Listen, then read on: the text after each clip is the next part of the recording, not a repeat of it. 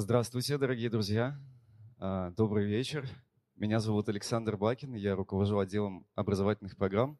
я очень рад вас видеть сегодня здесь, в атриуме Ельцин-центра, а, в таком количестве. Наверное, начать нужно с того, чтобы напомнить всем о том, что а, в течение всей лекции нужно соблюдать масочный режим и напомнить о том, что все вопросы задаются в один микрофон с места – их лучше не задавать. А, зона для вопросов вот находится там, а, на фоне вот этого, этой перфорации. А, так что готовьтесь. У нас регламент такой. Сначала где-то час с небольшим будет лекция, а затем можно будет задать вопросы. Сегодня мы Сегодня событие особое, потому что мы открываем новый цикл который разработали совместно с Сколковским институтом науки и технологии, который называется «Разберем на молекулы». Это пять лекций, посвященных э, тому, как работает главная молекула жизни ДНК. Э, и сегодня открывает этот цикл э, профессор, биоинформатик Михаил Гельфанд. Друзья, пожалуйста, встречайте.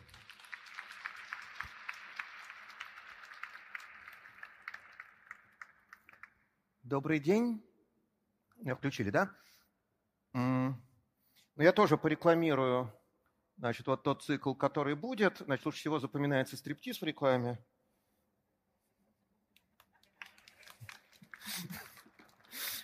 Вот, значит, а, и история такая, что когда вот коллеги из Ельцин-центра меня попросили чего-то рассказать, а, а мне было очень лень, и я решил, что я лучше, чем я сам буду рассказывать, мы устроим целый цикл, все профессора Сколтеха откажутся. А, но я буду молодец, я вроде все хотел, чтобы было лучше, а оно не произошло, но это я не виноват, это у нас профессора такие. А, и оказалось, что, так сказать, э, я просчитался, как всегда. И почему-то именно Ельцин-центр, вот, от нескольких человек я слышал, что так бы, конечно, не поехал бы, а вот Ельцин-центр поеду. Я на тизере про это рассказывал. А, и моя лекция действительно вводная ко всему циклу, поэтому я буду рассказывать очень базовые вещи. То есть я буду рассказывать как бы курс, э, ну, хороший курс э, биологии в старших классах за этот час. И люди, которые профессиональные биологи, от меня ничего нового не узнают, естественно. И даже те, кто помнит школьную программу, в общем, узнают не очень много нового. Но я тем самым прокладываю дорогу вот тем профессорам, которые будут, тем коллегам, которые будут рассказывать после меня, потому что, ну, они тогда будут уже рассчитывать, что какие-то базовые вещи известны, с одной стороны. А, то есть, с одной стороны, вот я, значит, моя цель, значит, создать вам, у вас ощущение, что вы ничего нового не узнали, а просто, ну, так, вспомнили то, что знали и так. А, но поверх этого, а, насколько время позволит, а, я попробую рассказывать, наоборот, кучу деталей, которые в любом базовом изложении теряются, но просто потому что ну, их невозможно упихнуть, да? А, и запоминать их, естественно, не надо. А, но вот моя вторая цель – это создать у вас, наоборот, перпендикулярное ощущение ужаса, сколько в биологии всяких деталей, в молекулярной биологии – значит, всяких деталей и как все зверюшки устроены. Вот, казалось бы, есть абсолютно базовые вещи, да, там вот ДНК, белок. А, а все зверюшки все равно очень разные, даже вот на молекулярном уровне. А, и, значит, поэтому вот тут будет некоторое центральное. Я постараюсь это как-то разными цветами на доске рисовать, чтобы было понятно, что как бы центральное, что э, истории по поводу. Не знаю, насколько у меня это получится, но сейчас посмотрим. И, ну, собственно, вот. А, и, значит, как мне велели только что организаторы, рассказывать надо про самую главную молекулу, которая ДНК. Сейчас я только шпаргалку открою, с вашего позволения. Вот. А, я все-таки начну не с ДНК, а с клетки.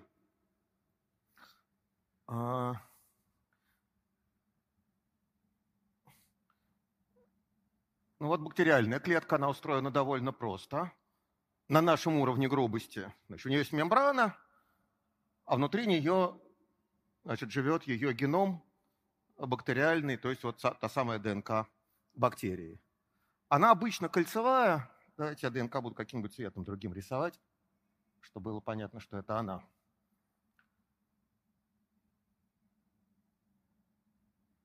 Вот. А, она обычно кольцевая, и обычно это одна молекула, а, но иногда она бывает не кольцевая, а линейная, иногда бывает не одна бактериальная хромосома, а две или даже три. Еще там могут быть маленькие кольцевые ДНК, такие паразитные. Это уже бог с ним. А наша с вами клетка эукариотическая, она сложнее. Ну, она, во-первых, больше. Значит, у нее есть ядро, и ДНК живет уже теперь не абы как, а в ядре, и она не кольцевая. Опс, сейчас я сотру лишнее. И она ни разу не кольцевая. Сейчас, извините, Бог ради, надо приспособиться. Значит, она обычно линейная, там это хромосомы, но они еще парные, но вот это мне уже несущественно. А кроме того, там есть еще митохондрии, значит, это ядро, и это митохондрия, и у митохондрии есть свой собственный геном, своя собственная ДНК, и митохондрий много. Я одну нарисовал, их на самом деле много. А если это растительная клетка, то у нее есть еще хлоропласт, у которого тоже есть своя собственная ДНК.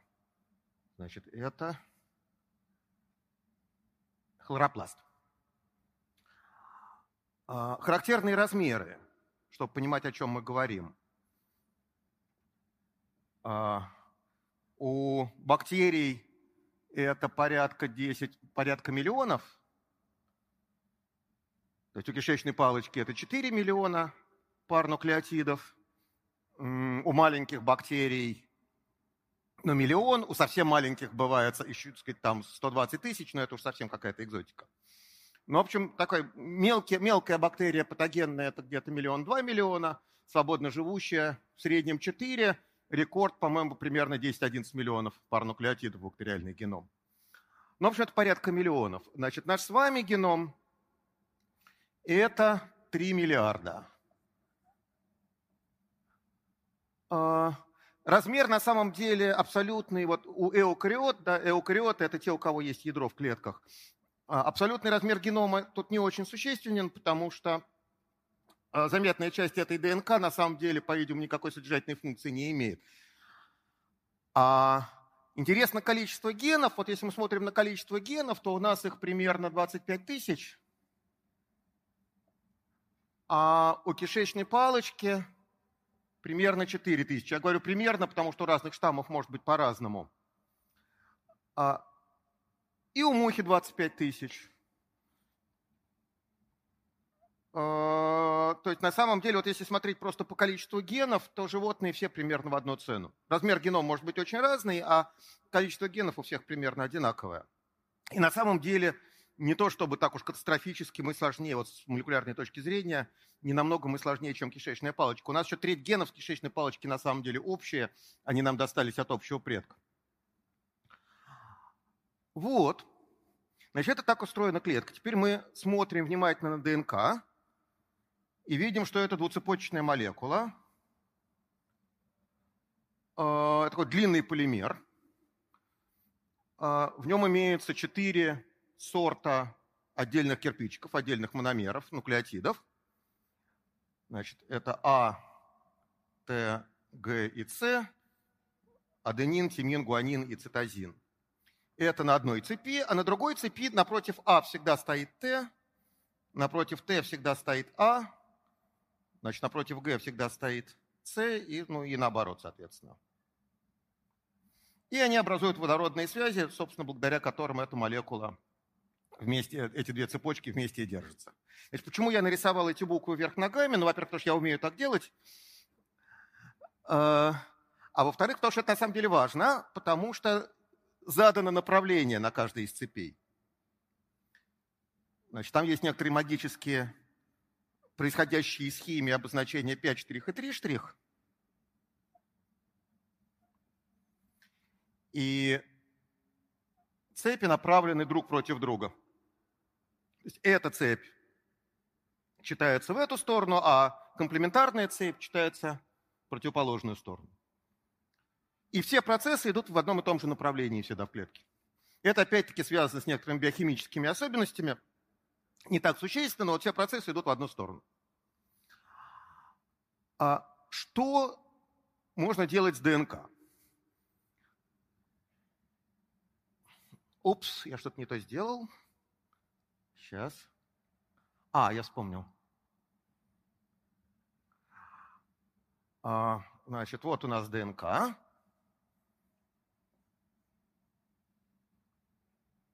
Ну, во-первых, ее можно чинить, когда она ломается. Значит, под воздействием там, ультрафиолета, каких-то химических веществ, курения. А, в ДНК просто химически меняются нуклеотиды. Ну, например, если там рядом стоял два тимина в цепочке, то после того, как сюда ударит квант ультрафиолета, образуется тиминовый димер, да, между, между ними образуется какая-то химическая шивка. И это уже не те тимины, да, то есть они химически уже другие, они мешают происходить всем прочим процессам, соответственно, есть специальный механизм, который это расшивает обратно. Значит, значит ДНК можно чинить, это репарация.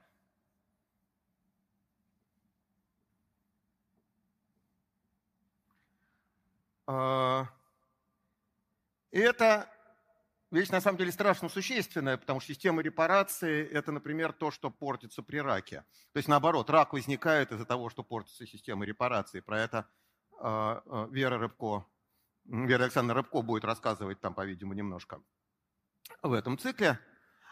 Э, для нас это сейчас не так важно, а просто полезно знать, что это есть. А такой же более интересный процесс, то есть не более интересный, э, но вот тот, который для нас актуальнее, это копирование ДНК. Так. Значит, это репликация.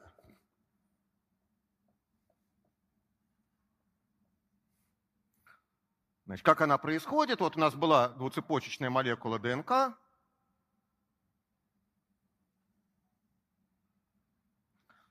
А, а дальше она расплетается.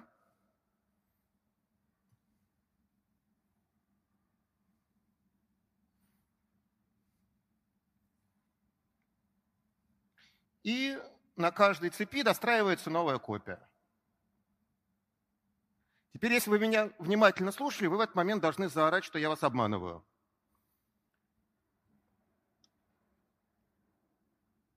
А так, давай так. Вот люди с биологическим образованием, значит, не будут орать, что я обманываю, потому что они знают ответ. А вот люди, у которых формального биологического образования нет, значит, те благоволят сказать, в каком месте я э, обманул. Правильно, да.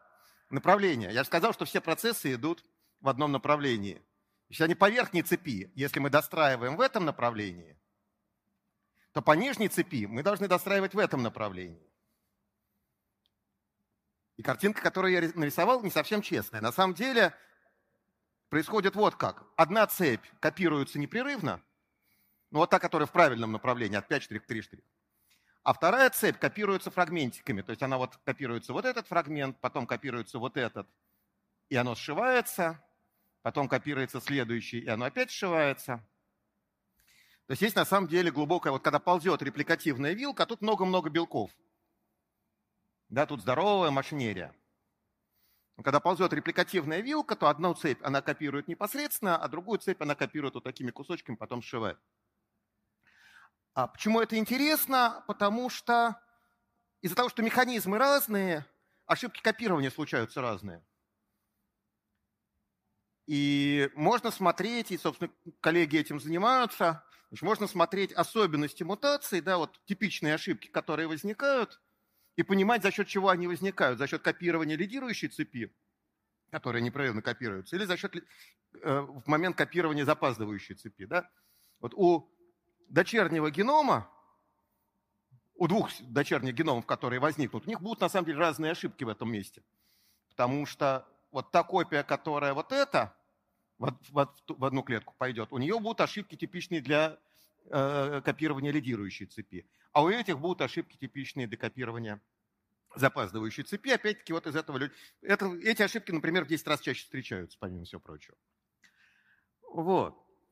А, это репликация.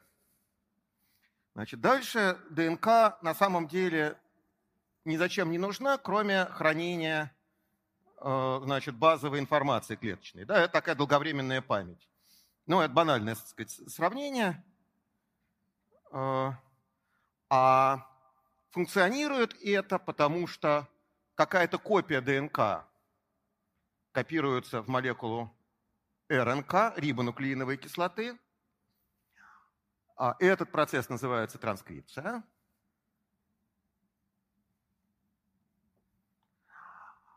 А, и он устроен так. Значит, вот у нас есть молекула, опять-таки, ДНК. Нам нужно скопировать какой-то участок. Значит, есть белок, который узнает начало этого участка, начинает копировать, ну и где-то узнает конец этого участка. Собственно, этот участок обычно кодирует ген. Вот он тут ген сидит. А, что это называется РНК-полимераза, это уже не так существенно. А, и вот, собственно, вот эта вот РНК, которая скопировалась, она является матрицей потом для синтеза белка. А, РНК одноцепочечная. А, в принципе, значит, там есть два отличия от ДНК. Первое, что это не рибонуклеиновая кислота, а не дисоксирибонуклеиновая. Да, там, э, значит, кислород имеется лишний в сахарном остове, да, в той части, которая является, ну, как бы вот основой для, собственно, содержательной части. Ну и кроме того, в РНК вместо тимина содержится урацил, э, который во всех отношениях себя ведет как тимин, поэтому нам, в общем, это не так существенно. А с одноцепочечностью РНК есть на самом деле интересный фокус, потому что она, с одной стороны, одноцепочечная, а с другой стороны, представьте себе, что вот у нас есть два слова, которые образуют полиндром. Только такой не совсем полиндром, а, так сказать, полиндром комплементарный –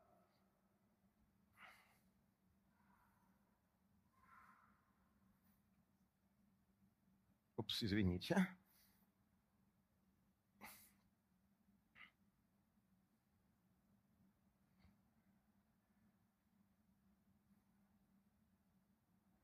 Да. Значит, смотрите. Это Т комплементарно этому А. И я ошибся. И неправильно написал. Я сейчас напишу правильно.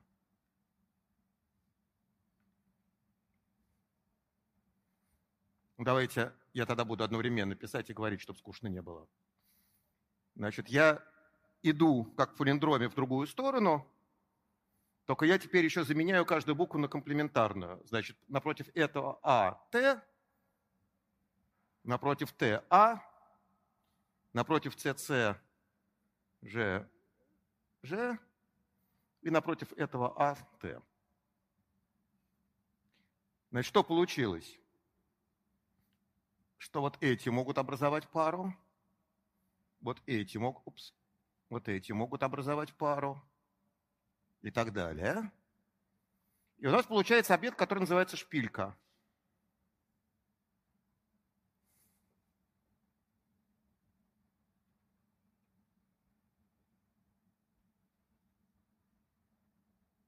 Да, это вот это слово, вот это. Упс. А на этой цепи, соответственно, то же самое идет. идет.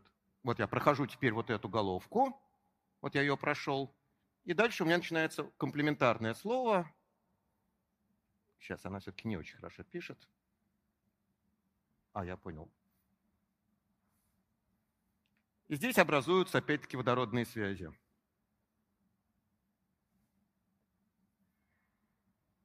Вот. И в реальности, вот, когда мы говорим про РНК, она очень редко существует, ведь такой вот линейный распутанный молекул обычно Значит, там имеется много полиндромов, они даже по случайным причинам часто образуются, а очень, как правило, они бывают функциональные, и РНК существует вот в виде структуры э, Вот эта вот спиралька, так сказать, изолированная, эта спиралька выглядит почти как ДНК. Вот. А, значит, вот мы скопировали ДНК, получили матрицу для производства белков.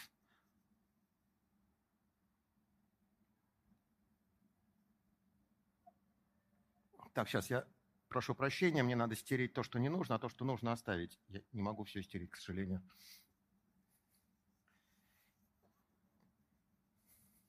Значит, и дальше есть процесс, который называется трансляция.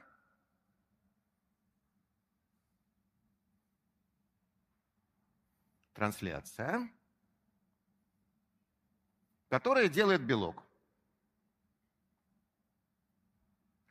И в принципе, так, он, в общем, похож на этот.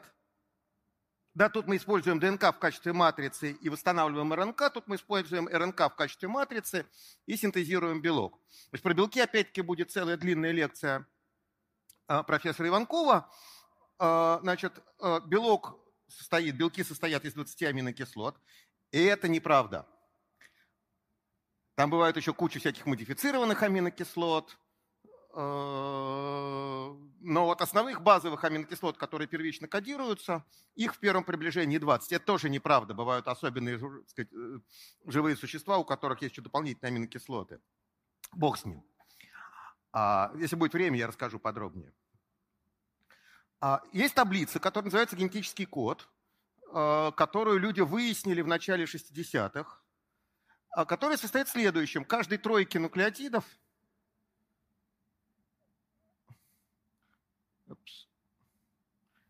Значит, соответствует аминокислота. А это три нуклеотида. Такая тройка еще называется кадон.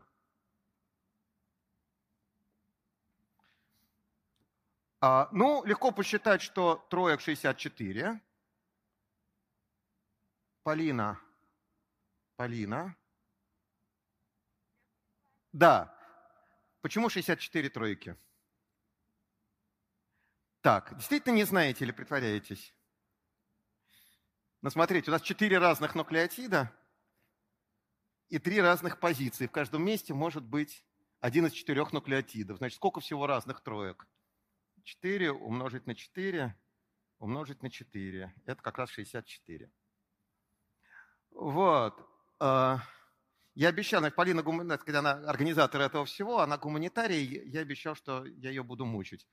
Вот. Если уж она поймет, то все остальные точно поймут. Вот. Э, значит, аминокислот 20. Ну, там могут быть разные варианты. Да, можно считать, что какие-то кадоны ничего не кодируют, можно считать, что есть синонимичные кадоны, и это правильно, так оно и оказывается, да, что довольно часто, как правило, оказывается, что одну аминокислоту кодируют сразу несколько кадонов. А, но, во всяком случае, вот в эту сторону это соответствие однозначное в первом приближении, потому что есть зверюшки, у которых оно неоднозначное, но это экзотика, опять-таки. Но я про это, наверное, не буду рассказывать, это уж совсем экзотика. Вот. Три из них выделены, это стопы.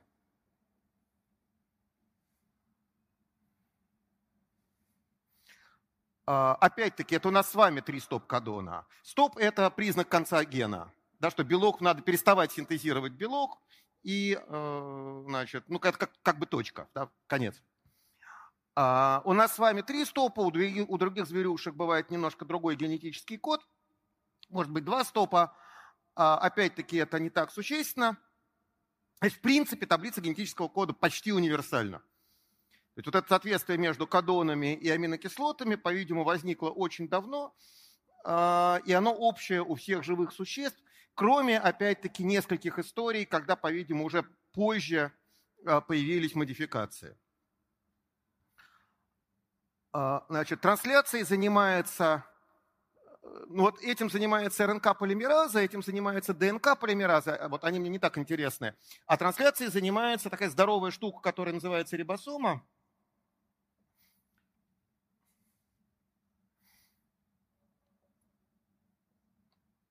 Она устроена так. У нее РНКовый скелет. А, то есть вот рибосомная РНК, она не кодирует никаких белков. Она, значит, некоторая такая твер, ну, сказать, достаточно а, устойчивая штука. Это молекула РНК, на самом деле не одна, а несколько, тоже несущественно, довольно плотно свернута. Да? Там вот много вот этих шпилек, и там еще эти головки этих шпилек друг с другом взаимодействуют. В общем, такое довольно плотное образование, и оно еще обвешено белками. Рибосомных белков, э, ну, штук 80 примерно, так, в среднем у разных живых существ, и они практически универсальные. И структура рибосомной РНК на самом деле тоже у всех очень похожа. То есть, опять-таки, вот структура рибосомы, она общая у всех живых существ, там, включая нас и кишечную палочку. Опять-таки, штука очень древняя тем самым. А, самое смешное, что люди всегда думали, что в рибосоме главное – это белки. Ну, потому что белки обычно вот стандартной, так сказать, молекулярной биологии, такой классической, белки катализируют разные реакции – там репликацией занимаются белки, транскрипцией занимаются белки, репарацией занимаются белки. Ну, наверное, и трансляцией тоже должны заниматься белки рибосомы. Да, в чем состоит трансляция? Что рибосома смотрит на очередные три нуклеотида, на очередной кодон, и к растущему белку присоединяет аминокислоту, соответствующую этим трем кодонам. А, а потом оказалось, что нет. Потом оказалось, что основные реакции в трансляции, основные химические реакции в трансляции катализируют не белки, а сама рибосомная РНК. И вот эта вещь, которая обычно в школьном курсе биологии нету, а, что РНК, вот, вот это как бы классическая картинка. Да, РНК просто как такая матрица, как оперативная память. На самом деле оказывается, что есть довольно много очень фундаментальных и важных реакций в живой клетке, которые, синтези... которые катализируются Э, РНК. То есть РНК может быть одновременно и структурным образованием, да, таким скелетом, на который что-то навешено, и чисто информационным, вот как матричная РНК, это называется матричная РНК, кстати, а, которая просто переносит информацию от ДНК к белкам. А может быть и сама ферментом. И эта вещь очень фундаментальная, потому что из этого очень напрашивается вывод о том, что жизнь возникала именно как э, РНКовая жизнь. Что первые молекулы, которые были способны к самовоспроизведению, это были РНКовые молекулы, которые вот сами себя копировали, а белки появились позже. И такой удивительный парадокс э, состоит в том, что э, довольно легко себе представить, как возникала вот эта вот РНКовая жизнь. Да, что такое жизнь? Это, это сказать, ну, совсем по Дарвину. Да? Это молекулы, которые там, репликаторы, да, это кто-то, кто умеет себя воспроизводить с ошибками, а отбор потом отбирает хорошие варианты. Да, вот в тот момент, когда появились репликаторы, можно считать, что машинка жизни завелась. И э, люди умеют показывать спонтанный синтез достаточно длинных молекул РНК из кирпичиков, которые вполне могли быть в первобытном бульоне. Да, вот органические молекулы, которые возникали просто под воздействием там, молний, там, я не знаю, излучения, чего угодно. Да, вот там, химический состав Земли, сколько, 4, 3,5, 4, я не помню, миллиарда лет назад, значит, там были органические, простые маленькие органические молекулы, и люди в пробирке воспроизвели синтез, случайный, спонтанный синтез достаточно длинных молекул РНК вот из этих первоначальных кирпичиков, с одной стороны. С другой стороны, люди сделали рибозимы, вот РНК, которые одновременно ферменты, которые копируют сами себя. То есть там на самом деле вот эти вот постепенные шаги, могло быть по-другому, никто не знает, но во всяком случае последовательность вот таких постепенных шагов, э, случайных, а потом случайных с отбором, которые привели к возникновению РНКовой жизни, это представить себе можно, и в пробирке это, в общем, отдельные этапы этого воспроизведены. Есть чудесная книжка а, Михаила Никитина, по-моему, так называется «Происхождение жизни», там все эти сценарии подробно обсуждаются.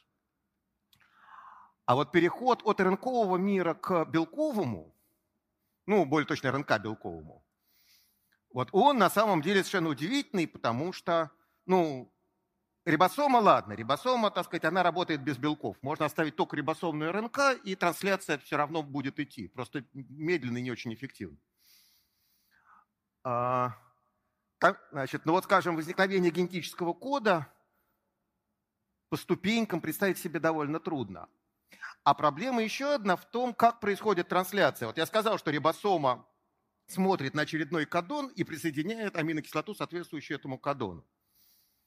Значит, в этот момент так сказать, возникает естественный вопрос, откуда она знает, какая аминокислота соответствует какому кадону. И ответ на этот вопрос сидит вовсе не в рибосоме. Ответ на это, значит, рибосома делает просто стандартную вещь. Одну стандартную операцию. А ответ сидит вот где. Так, сейчас я все это другим цветом сейчас нарисую, чтобы не путалось. Значит, вот у меня матричный РНК. Вот у меня очередной кадон. А, значит, вот здесь сидит рибосома. Опс, так, сейчас. Значит, вот здесь сидит рибосома, но она там из двух субъединиц состоит, но неважно, давайте из двух субъединиц нарисуем. А, значит, которая вот читает этот кадон в этот момент. Значит, что означает, что она его читает? Что в клетке плавает совершенно отдельный объект, который называется транспортная РНК. Это еще, один, еще одна разновидность РНК. И эта транспортная РНК, у нее есть антикодон, значит, это она имеет форму клеверного листа. Если нарисовать так, как я нарисов... раньше рисовал, значит, вот тут шпилька. Так, сейчас, погодите минуточку, у меня получается бардак. Сейчас я его починю. Да, давайте мы репарацию уже... Она нам уже не нужна. Давайте я репарацию сотру. Вот. И вот эту штуку сотру. Она не стирается. А, все, стерлась. Отлично. Значит, э, это такой клеверный лист.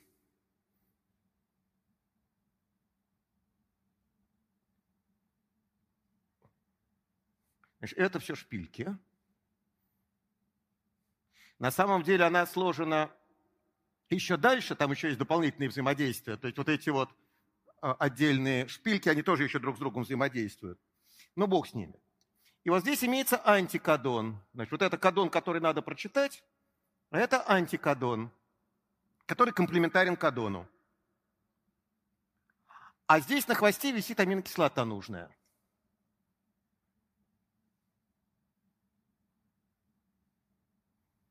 Значит, что делает рибосома? Рибосома просто ждет, пока ТРНК взаимодействует с кодоном. После этого берет эту аминокислоту и присоединяет к растущему белку. И вот сама таблица генетического кода, она сидит вот в этих взаимодействиях. Дальше опять-таки, о, Полина. А, я сделал вид, что я все рассказал. На самом деле я самую важную часть завел, замел под ковер, где имеется большая логическая дырка в том, что я рассказывал.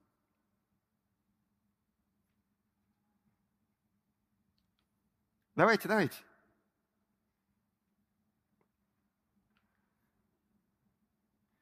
Так, ну хорошо, помощь зала, ага. Еще раз извините. Не, модифицированные нуклеотиды, бог с ними, это вы слишком умный.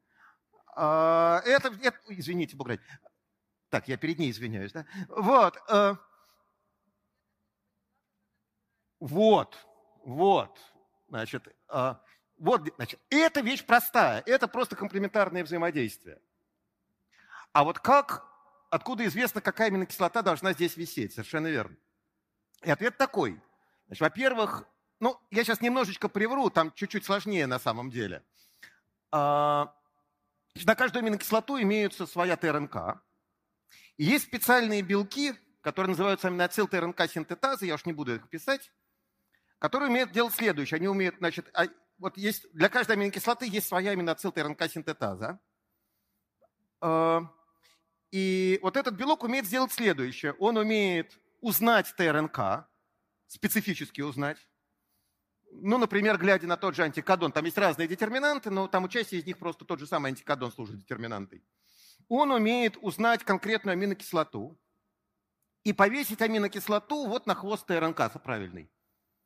То есть у нас получаются заряженные ТРНК и уже специфически заряжена. Каждая ТРНК заряжена именно своей аминокислотой.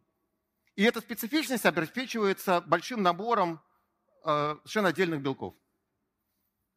Так что генетический код на самом деле сидит даже не в ТРНК. ТРНК тоже в этом месте пассивная штука.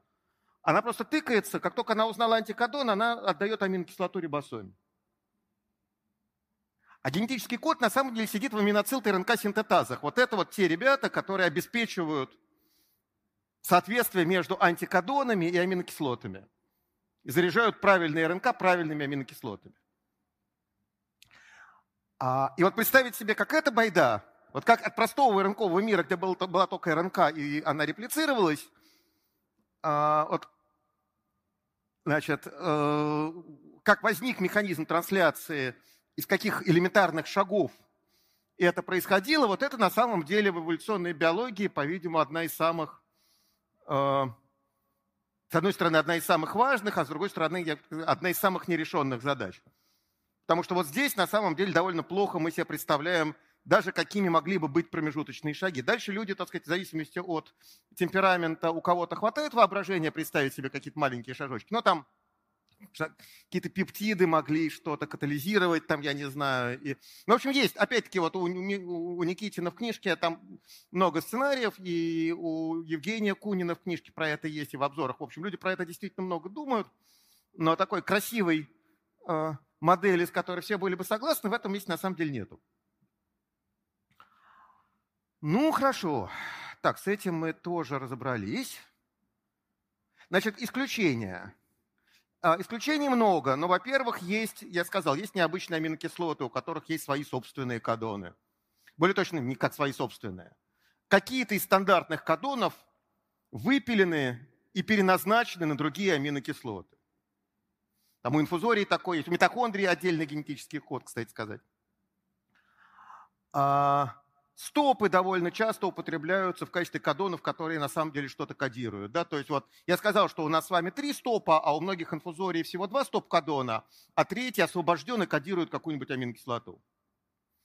Или одну из стандартных, или какую-то из необычных. А, есть история у каких-то грибов, когда какой-то кодон кодирует сразу две аминокислоты, неважно какие. Вот случайным образом вставляется на месте этого кодона а, либо одна, либо другая. И опять, там, по-видимому, что это означает, что соответствующие аминотил ТРНК синтетазы не очень специфичны. А, сдвиги рамки бывают. Это то, что мы как раз сейчас смотрим. Совершенно удивительная история, на самом деле. А, значит, инфузории, не все инфузории, один род инфузорий, эвплоты. Это не опубликованная работа, но ее все равно кроме нас никто не сделает поэтому можно рассказывать. Вот, э, значит, у них куча стопов внутри гена. И, казалось бы, никакие гены вообще не должны работать в этой ситуации. А нет. Когда, когда рибосома доходит вот до такого стопа, она сдвигается на единичку. Понятно. Обычно рибосома читает по тройкам, по кадонам. Если она сдвигается на единицу, то вот эта вот периодичность этих троек полностью ломается, и получается ерунда. Вообще говоря, сдвиг рамки – это трагическая история. А у этих инфузорий наоборот, у них это способ бороться с преждевременными стопами. А, то есть исторически, по-видимому, у них в какой-то момент возникли эти стопы, и возник специальный механизм, чтобы их обходить. А дальше оказалось, что поскольку этот стоп безвредный, то они стали эволюционно и накапливаться. Вот. То есть они чуть-чуть, по-видимому, опять из того, что вот получается прямо сейчас, эти стопы чуть-чуть вредные, но не настолько, чтобы против них действовал совсем жесткий отбор. А, кроме того, уже после того, как белок синтезировался, а, аминокислоты могут модифицироваться миллионом разных способов – и какие-то из них функциональны. Например, есть аминокислоты, к которым может присоединиться фосфатная группа, свойства белка от этого поменяются, и это довольно важно, скажем, для разных сигнальных путей. Да, когда белок с фосфатной группой и белок без фосфатной группы имеют разные свойства, ну и там в клетке сигнал передают по-разному, например, или что-нибудь такого сорта. А, там, если взять, есть чудесная совершенно, а, даже не статья, а письмо Фрэнсиса Крика, а, конца 50 а, нет, сейчас, начала 60-х годов, а, где он как раз обсуждает, у них там был такой, это называлось, тер, э, значит, э, ТРНковый галстучный клуб, значит, там было там, 20 членов по количеству разных ТРНК, и вот они, или не 20, сколько-то. И они обменивались просто письмами. Э, ну, там что-то типа, как, как, как в там, 17 веке вот математики, там журналов не было, а математики, так сказать, друг другу письма писали про свои результаты, вот там примерно так же у них было. А, и вот есть чудесное письмо Фрэнсиса Крика, где он пытается как раз обсудить, а какие... уже было понятно, что есть генетический код, было примерно понятно, как он должен быть устроен, а, и он обсуждал, а вот какие аминокислоты должны кодироваться непосредственно в генетическом коде, а какие являются вторичными производными. И он, в общем, почти все угадал там из разных соображений. А, но там, например, есть чудесный саппорт. Если брать просто по весу, ну, там, млекопитающего какого-нибудь э, пустить, значит, на, на, на, на опыты, а, то одной из самых частых аминокислот будет гидроксипролин. Потому что он содержится в коллагене, а коллаген – это основной белок соединительной ткани, его просто больше всего. А, но никаких других белках гидроксипролина нет, поэтому вряд вот это просто я воспроизвожу там соображение Крика, что по весу гидроксипролина очень много – но он есть практически в единственном белке. Значит, маловероятно, чтобы он был базовой аминокислотой. Вот там куча вот таких вот соображений. То есть он тоже образуется, гидроксипролин тоже, гидроксипролин тоже образуется в результате там, вторичной химической модификации. В общем, вот, вот к этой вот стандартной картинке, что РНК – это матрица, на ней путем генетического кода оттранслировали белок, к ней имеется куча оговорок. Во-первых, потому что зрелый белок – это не то, что непосредственно вылезло из рибосомы. Он еще созревает, у него еще модифицируются аминокислоты потом. А, во-вторых, генетический код не универсален. Причем он не универсален в каких-то самых базовых вещах. Вот, скажем, вот когда я говорю про эти запрограммированные сдвиги рамки, то фактически это означает, что где-то есть не тройные, а четверные кадоны, да, что что-то узнается как там, механизм другой, но реально какие-то четверки – Э, узнаются как единый цельный кадон. Вот на них-то и происходит сдвиг рамки. В общем, все это замечательно, интересно и совсем ужасно. Так, а сколько у нас времени? А, еще дофига, отлично. А, это еще все тоже было очень легко и просто. Значит, на этом, по-видимому, школьная биология более-менее заканчивается. А, и дальше уже будет более ужасная биология.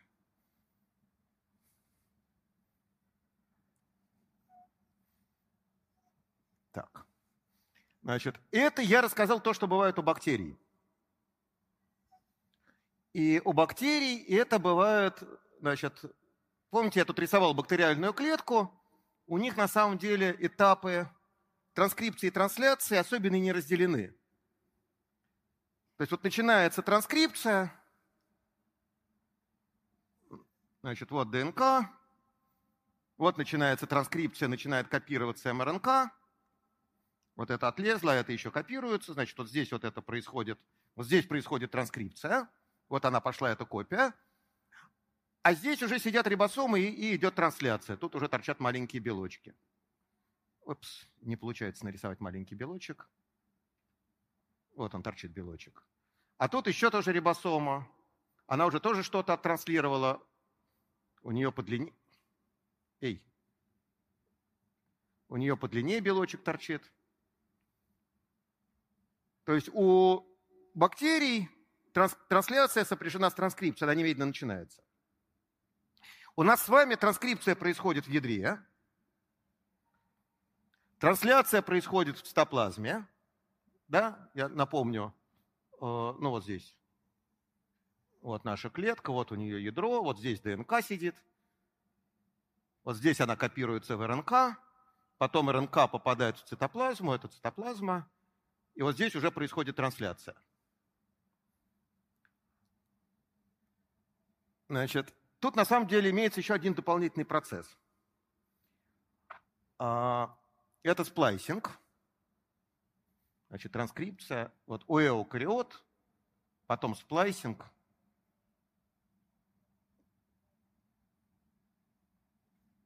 а потом уже МРНК. А, и фишка здесь вот в чем. Что у бактерий ген, который кодирует белок, это непрерывный фрагмент ДНК. Вот он начался, Он кодирует, и он закончился. В начале стартовый кодон, в конце стоп-кодон. А, а у нас с вами ген прерывается вставками, которые ничего не значат. Есть чудесная метафора, ее не я придумал, э, но она хорошая. Представьте себе журнал, который в самолетах кладут в эти самые пакетики, да, с нечеловеческим количеством рекламных вставок. Вот наш геном устроен вот так. Статья началась, потом там три страницы рекламы, потом еще кусочек статьи, еще три страницы рекламы. И сплайсинг – это как раз процесс вырезания вот этих незначимых участков. То есть транскрипция идет сплошняком, получается незрелый транскрипт, или еще это называют пре-МРНК, а потом сплайсинг вырезает вот эти незначащие вставки, а значимые куски склеивает друг с другом. Да, то есть у нас вот он транскрипт. Вот эти вот прямоугольнички – это важные места. Я стараюсь воздерживаться от терминов, и... но мне это не всегда удается. Значит, э, значит вот это вот экзоны. Я все-таки их буду говорить, потому что они мне будут нужны. Упс зон, он. А то, что вырезается, это интрон. И сплайсинг состоит в том, что, опять, специальная машинка, которая, между прочим, устроена похоже на рибосому. У нее тоже есть РНКовый, сказать, остов и белки. И тоже РНК выполняет основные функции. Она узнает... Дайте я другим цветом нарисую.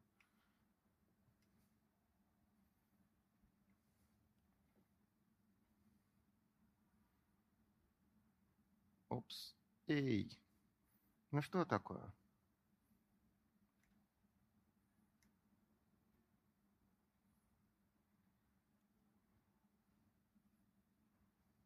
Да, значит, она узнает эту границу, она же узнает, на самом деле, другая молекула, они потом взаимодействуют друг с другом, вот эту границу, значит, границу экзона и интрона, и, соответственно, границу интрона и экзона следующего. Потом эти вот узнавшие части взаимодействуют друг с другом, вырезают интрон, и он просто уплывает и деградирует, а экзоны сшиваются друг с другом. И вот после этого получается зрелая МРНК. А, есть отдельный интересный вопрос, почему так получилось. Сейчас, если останется время, тоже я про него поговорю. А, но после того, как механизм сплайсинга завелся, значит, в принципе, это выглядит как чистое расточительство. Да? Мы синтезируем интроны, они еще длиннее примерно в 10 раз, чем экзоны. Ну, вот у нас с вами. Мы синтезируем кучу э, РНК, которая нужна только за тем, чтобы ее потом вырезать и выкинуть. Это такая классическая социалистическая экономика. А, и это действительно, в общем, механизм возникло это сказать, как, как механизм, сказать, ну, интроны возникли, как, по-видимому, как некоторые молекулярные паразиты, да, и сплайсинг это просто э, невозможно было им противостоять э, инвазии, а можно было только вот задним числом их вычищать. Но потом оказалось, что эта штука довольно полезная. Потому что, например, вы можете одним геном кодировать сразу несколько белков. Да? Вы можете вырезать так, как я нарисовал, вот снизу. И у нас получится МРНК, состоящий вот из этих трех экзонов. Первый, эй, первый, второй и третий.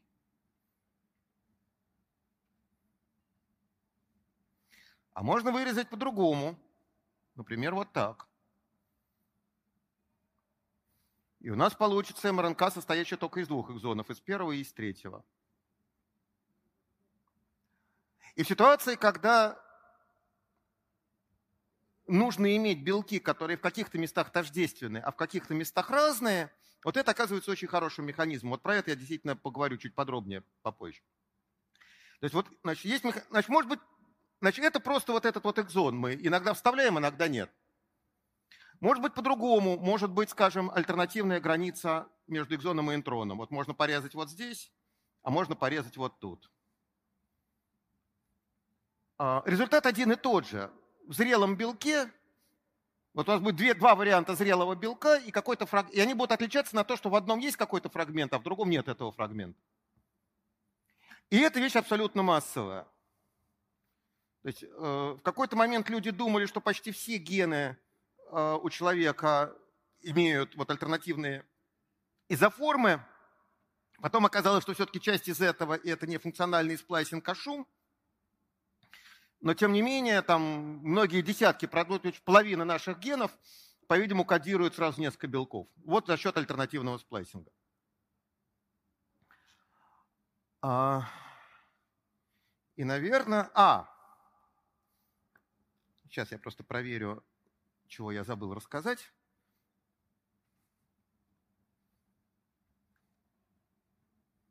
Да. Значит, сплайсинг мы обсудили. А в чем мораль вот этой истории про сплайсинг, такая содержательная? Давайте я все сотру, а лучше потом нарисую заново. Значит, что у нас? Значит, у нас была ДНК и ее репликация. РНК и белок. А, значит, мораль истории про сплайсинг вот какая, что то, что воспринимается и исходно возникло как некоторый шум, там, реакция на там, распространение каких-то таких геномных паразитов, да, каких-то фрагментов ДНК, которые сами вставляются в произвольные места, и потом их надо оттуда вычищать. И, ну, вот всякий мусор. И выглядит страшно неэкономно. Потом оказывается, что это можно для чего-то приспособить. Вот сплайсинг возник как защитная реакция, а потом оказалось, что альтернативный сплайсинг штука очень полезная. А, там, вот в моих этих инфузориях любимых возникают эти преждевременные стоп-кодоны. Мы боремся с ними, оказалось, что мы, так сказать, заодно породили механизм борьбы с frameshift, э, со сдвигами рамки. Ну и так далее. Что геном, с одной стороны, устроен очень расточительно, особенно геном вот эукариот, тех, у кого ядро есть. У бактерий не так. У бактерий очень жесткий отбор, и там любая неидеальность очень сильно наказывается.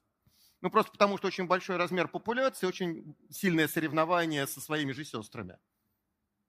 А когда размер популяции не такой большой, соревнование не такое мощное, то маленькие вредности и маленькие неидеальности и расточительность, они не так жестко наказываются отбором, поэтому у нас в геноме накапливаются вот мусор, там какие-то мутации, еще что-то – но этот мусор, с одной стороны, да, и это вроде бы плохо, это некий генетический груз, который нависает.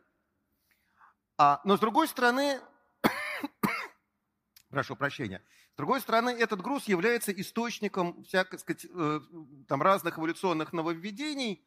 И опять-таки есть чудесная книжка а, Александра Маркова «Происхождение сложности», а, и у Кунина тоже, у Евгения Кунина, значит, другая тоже чудесная книжка «Логика случая». А, в них обеих, сказать, у Маркова попроще, у Кунина понаучнее. Вот эта история обсуждается, но это на самом деле, по-видимому, одна из очень базовых вещей эволюционной биологии.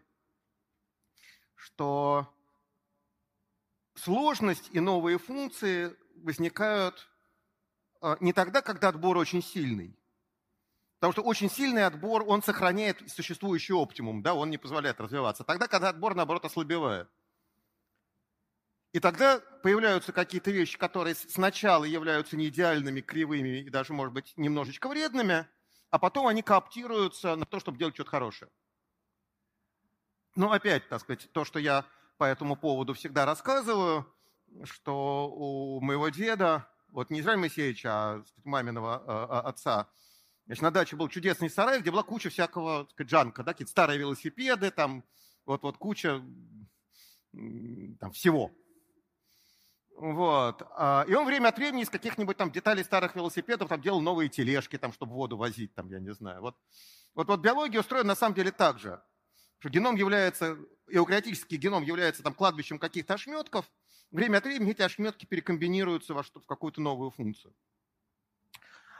А, значит, это была базовая схема того, как устроена у э, клеточных организмов. А, а дальше у нас есть вирусы. Ну, во-первых, есть ДНКовые вирусы. Это как бы самое простое, что бывает. Ну, там фаги бактериальные многие, там типичный ДНКовый вирус человека, это, наверное, вирус оспы. А, значит, как устроен вирус? Это просто нуклеиновая кислота и оболочка белковая, из там нескольких сортов белков, обычно небольшого количества. Там еще бывает липидный мешок, который на самом деле возник из клетки предыдущей. Да, это не, не, не вирусная, это просто кусок мембраны клетки, из которой он выскочил. Вот. И воды там никакой нет, все это сухое, никаких процессов в вирусе не происходит. Все процессы в вирусе начинаются, э, когда он заражает клетку, то есть когда он впрыскивает вот свой геном в клетку хозяина. Значит, это может быть ДНКовый вирус – он попадает в клетку, впрыскивает свою ДНК, клетка начинает производить вирусные белки своим собственным вот механизм, э, э, аппаратом, ну и, соответственно, значит, продуцирует новые вирусы, потом лопаются, и эти вирусы там бегут заражать следующие клетки. Бывают РНКовые вирусы. И молекула РНК может сама реплицироваться. То есть по РНКовой матрице возникает, сказать, вот, репликация ДНК – это когда на ДНКовой матрице синтезируется новая ДНК, транскрипция – это когда на ДНКовой матрице синтезируется РНК, репликация РНКового вируса, когда на РНКовой матрице синтезируется РНК. Они там бывают положительные и отрицательные, это уже не так важно. Значит, коронавирус любимый, он вот РНКовый. Вирус гриппа РНКовый. А, ну и последнее, что здесь осталось, можем ли мы на РНКовой матрице синтезировать ДНК? Значит, мы не можем, а вирус может. Значит, ну давайте, значит, это будет ОСПА, это будет SARS-CoV-2, чтобы всем было приятно. Ну и грипп еще, ладно, про который уже все забыли. А, ну, полиомиелит, ну, в общем, тут на самом деле очень много противных болезней. Вот. А в эту сторону, когда мы по РНК синтезируем ДНК, это вирус иммунодефицита человека, самый известный пример, который устроен так. Это РНКовый вирус, когда он попадает в клетку, по этому РНКовому исходнику синтезируется ДНК, она вставляется в геном хозяина, а, и дальше все происходит. То есть тут имеется на самом деле полный комбинаторный набор, вот эти процессы все могут идти в любом направлении. Единственное, чего не бывает, вот что осталось от центральной догмы? Была центральная догма, значит, опять-таки того же самого Фрэнсиса Крика. ДНК делает РНК, РНК делает белок. Ну, что ДНК делает сама себя. Значит, вирусы, это все, вот чего не бывает, не бывает обратной трансляции. Вот нет процесса, который по, по белку, естественного процесса, который бы по белку восстановил нуклеиновую кислоту, которая кодирует этот белок. Вот это, по-видимому, единственный закон природы, который на молекулярном уровне здесь работает. Да, не бывает. Вот. А все остальное бывает. А, значит, эти процессы, вот, обратная транскрипция и репликация РНК, они... Да что ж такое с тобой? А, они очень шумные. А, то есть количество ошибок при репликации ДНК это примерно а, ну, там 2-3 ошибки на деление нашей клетки. То есть где-то один раз на 10 в 9. Да, вот когда мы миллиард нуклеотидов скопировали, мы один раз в среднем ошибемся. Ну, то есть не мы, а ДНК полимераза. у бактерий там 10 минус 8, что ли. А у вирусов, у РНКовых в особенности, у них репликация очень неточная.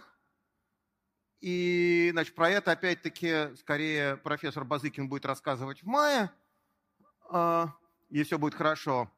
Вот. А, но там ошибки типа 10 минус 6, 1 на 10 6, там 1 на 10 5, такого сорта, да. И, собственно, поэтому вот рынковые вирусы так быстро мутируют, что мы опять-таки радостно вокруг себя сейчас и наблюдаем. Вообще, там последние два года такой всплеск образовался интереса к эволюционной биологии среди общей популяции. Вот есть две, две категории ученых, которые сказать, внезапно оказались э, страшно, с одной стороны, страшно востребованными, а с другой стороны, просто у них такой горячий полевой сезон. Это эволюционные биологи, потому что такое количество данных, которые генерится сейчас вот при э, анализе этих вирусов, просто никто не думал, что такое может быть, да.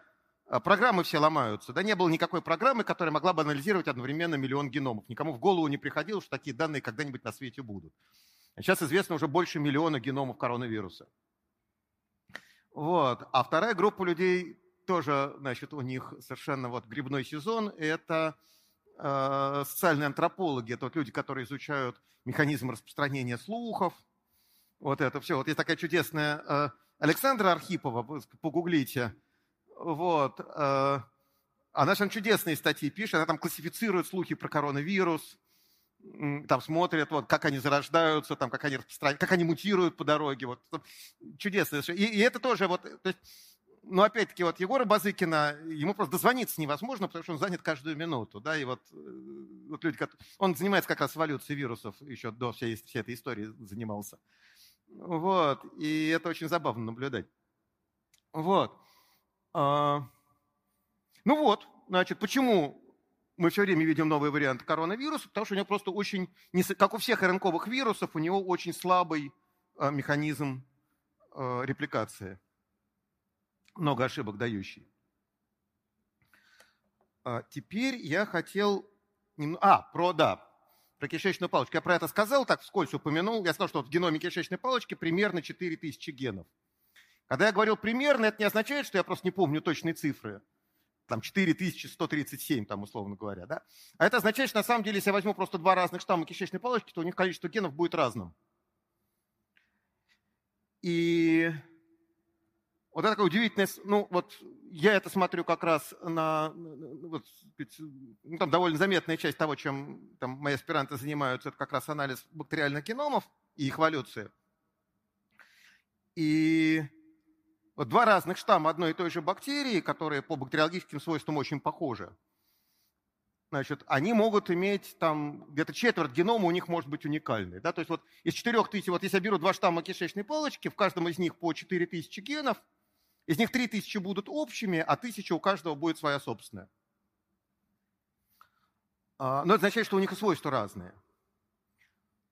А, ну, например, они могут отличаться тем, что одного есть гены устойчивости к антибиотикам каким-то, а другого нет генов устойчивости к антибиотикам. Соответственно, один штамм этим антибиотиком можно извести, человека вылечить, а другой нельзя. Опять-таки, я немножко так сказать, подвожу рекламу. Опять-таки, вот профессор Астерман будет рассказывать про антибиотики, про устойчивость к ним. А... И дальше оказывается, что там, если мы возьмем 100 штаммов, то у нас выделится некоторый набор генов, который уже дальше меняться не будет. То есть вот есть там какой-то, там есть примерно 2000 генов, которые заведомо есть в каждой кишечной палочке. Такой кор. А все остальное вот определяет их индивидуальность. Все остальное это, так сказать, э, у них свое. И про бактерии люди это на самом деле поняли довольно давно. А удивительная вещь, что на самом деле примерно то же самое, ну, не в таких масштабах, но тем не менее, а, имеет место для человека. И тут я сначала сейчас немножко отойду в сторону и некоторый такой философский вопрос задам. Вот известно, что там в 2003 что ли, году определили последовательность генома человека. Вопрос, это вообще что за объект?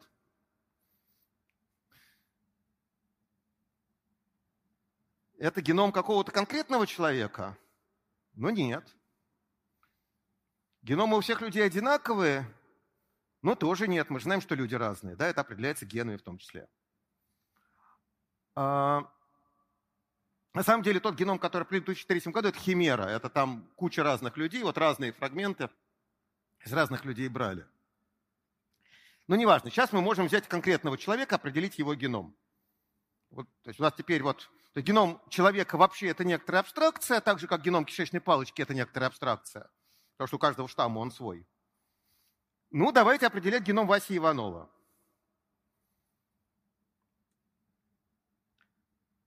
Ну, с одной стороны, конечно, да. А с другой стороны, я же сказал, что на каждое клеточное деление случается несколько мутаций. Поэтому геном Васи Иванова – это геном какой клетки Васи Иванова? Они же все разные. И ну, мы знаем, что мутации случаются при клеточных делениях. Иногда у них имеются трагические последствия. Например, там многие раки, опять-таки, тема отдельной лекции, но многие раки вызываются мутациями в конкретных генах. Да, вот в клетке какой-то ген поломался, но обычно не один ген, а сразу несколько. Э, ну, надо, чтобы несколько поломалось. Вот, ну, значит, поломался. Случилась точечная мутация, например, или какая-то ставка. Ген перестал кодировать белок, да, функциональный. И у клетки получаются совершенно другие свойства. Да, она там начинает бесконтрольно делиться, ну и, в общем, всякие гадости. А, ну, наверное, вот если бы мы могли... Давайте считать, что это какой-то средний геном всех клеток он обычно совпадет с тем геномом, который возник, э, если бы не было никакого Васи Иванова, мы бы секвенировали просто яйцеклетку оплодотворенную. Ну, потому что мутации случаются сказать, уже поздно, а если мы возьмем среднее, сказать, усредненный геном всех, всех клеток, то мутации, они растворятся, сотрутся, а вот то общее, что мы видим, это, по-видимому, есть вот тот самый предковый геном. Для клеток Васи Иванова предковый геном – это геном вот оплодотворенной яйцеклетки, значит, его мамы, а, а, который его мама с папой сотворили. А, и тут есть, значит, сразу такая цепочка сюжета, не цепочка, а пучок сюжетов. Значит, первый пучок, это как бы популяционная генетика – вот если мы теперь смотрим на разных людей, давайте считать, что мы договорились, что такое геном одного человека, и теперь мы смотрим на разных людей. Вот чем геномы будут отличаться друг от друга? Ну, одна вещь понятная, значит, могут быть просто точечные мутации, точечные различия. А, там, они могут быть в незначащих местах, но в тех же самых интронах или между генами, ни на что не влиять, таких большинство. Могут быть значимыми, Соответственно, получаются белки с немножко разными свойствами, и там получаются люди с немножко разными свойствами. А, могут быть ставки и делеции, то есть вставки и удаления отдельных букв. Ну, в общем, это примерно то же самое. А, могут быть большие перестройки, могут там целый кусок хромосомы, скажем, может дуплицироваться или перевернуться. А, бывает такое. Но дальше оказывается, что вот если мы возьмем много разных людей,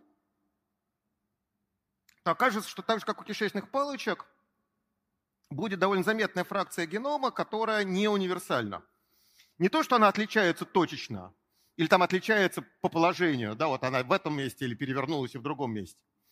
А просто у одного человека этот кусок есть, а у другого человека этого куска нет.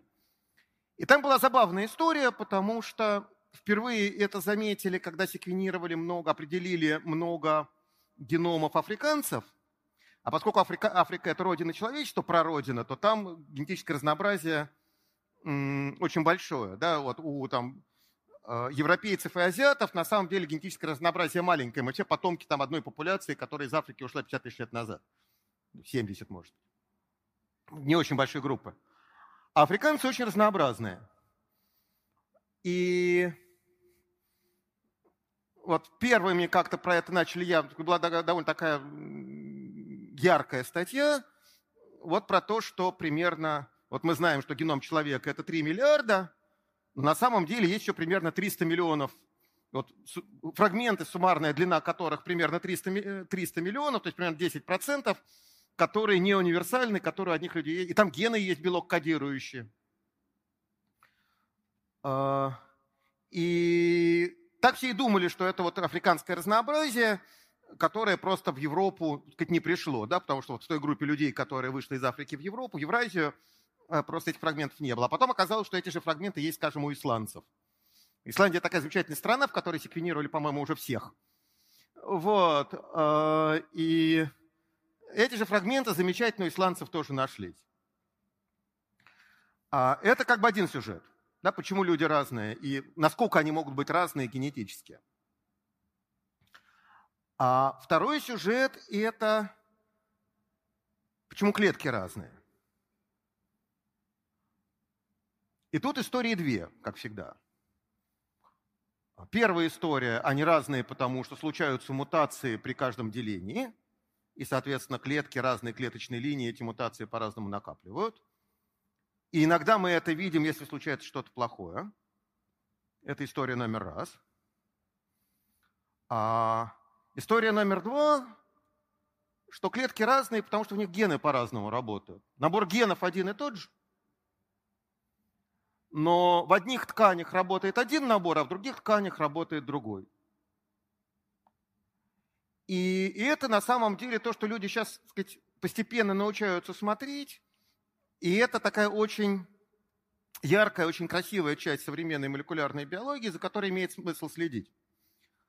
А, это то, как работа генов меняется при дифференцировке. Да, вот у вас есть одна плодотворенная яйцеклетка. Она поделилась на две, эти две клетки абсолютно идентичны. Еще раз поделилась 4, 8, там 16, все равно они все одинаковые. Откуда мы знаем, что они одинаковые? Потому что если одну из них отщепнуть, то ничего не будет. Вот если у там, зародыша, у которого 32 клетки, одну клетку просто аккуратно отщепнуть, оставить 31,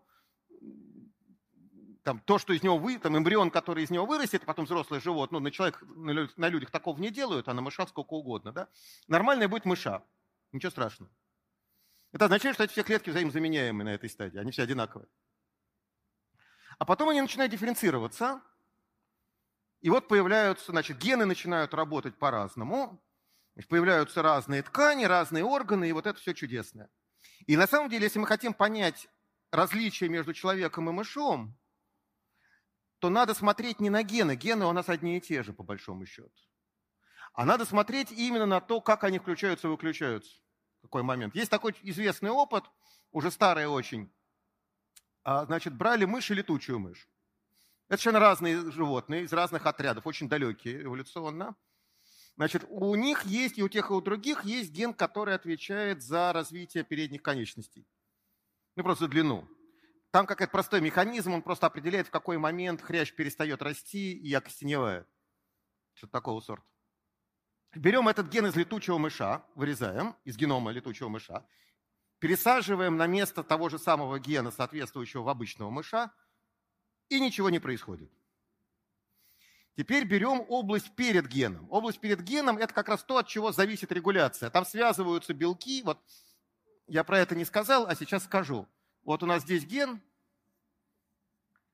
а вот здесь вот регуляторная область. Упс.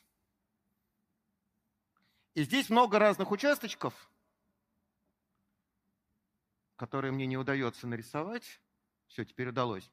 И с ними связываются разные белки-регуляторы. И, соответственно, либо включают работу этого гена, либо, наоборот, подавляют, в зависимости от того, какие белки-регуляторы связались. Вот когда я говорил, что присоединение фосфатной группы белку меняет его свойства, и, это будет, и, этот, и эти белки с фосфатом и без фосфата будут по-разному работать. Например, белок с фосфатом связывается с ДНК и включает какой-то ген, а белок без фосфата не связывается и не включает. То есть вот это добавление фосфатной группы, белок, который потенциально является активатором, делает его настоящим работающим активатором. А фосфорилирование, вот присоединение фосфатной группы регулируется еще чем-то. Да, и получаются целые регуляторные каскады вот такие. А, ну вот, теперь мы берем вот эту регуляторную область из, перед геном летучего мыша, а, подменяем ею такую же область перед геном у обычного мыша. То есть ген остался обычный, а вот регуляторная область пришла от летучей мышки. И опаньки, передние лапки сразу стали на 15%, э, на 15 длиннее. Вот. Это очень красивый опыт, он показывает вот как раз то, что сказать, в каком смысле регуляция важнее самих генов. И люди это давно обсуждали. Была такая целая научная программа, она называлась Эва Дева. Evolution development, то есть эволюция развития. Что вот если мы хотим понимать эволюцию, то надо смотреть эмбриогенез, а если мы хотим понимать эмбриогенез, надо смотреть эволюцию, кто на кого похож. И, в общем, это было по большому счету рукомахание. А сейчас вот люди начинают на это смотреть действительно реально, просто глядя на данные. Потому что люди научились определять, люди научились смотреть не просто, как работают гены в какой-то ткани. Я уже, наверное, не успею про это рассказывать. Но, в общем, есть способ померить интенсивность работы генов в разных образцах. И обычно это делали там в тканях или в культурах клеток, такую усредненную картинку. А теперь люди могут померить интенсивность работы генов просто в отдельных единичных клетках. Причем там первые работы были, там было, скажем, 50 клеток, и это была там статья в Nature, это было там безумное достижение. Там сейчас в нормальной работе такого сорта смотрят, там, как гены поработают там, в 50 тысячах клеток, я не знаю. И вот теперь люди начинают описывать вот эти механизмы клеточной дифференцировки. Когда вы определили уровень работы генов в 50 тысячах клеток, в какой-нибудь культуре там, или в ткани в какой-нибудь, то вы видите, на самом деле, клетки, находящиеся на разных стадиях развития. И вы можете их все, так сказать, просто выстроить вот в этот вот поток того, как гены в них меняются. Это такая чудесная, совершенно очень красивая наука. Э, анализ, анализ единичных клеток, именно с точки зрения клеточной дифференцировки и развития. Вот за ней поучительно следить, там много всего хорошего делается. Ну и, наверное, примерно последнее, чего я успею рассказать, сейчас я еще раз время посмотрю, это про, да, про дарвинизм и про иммунную систему. А...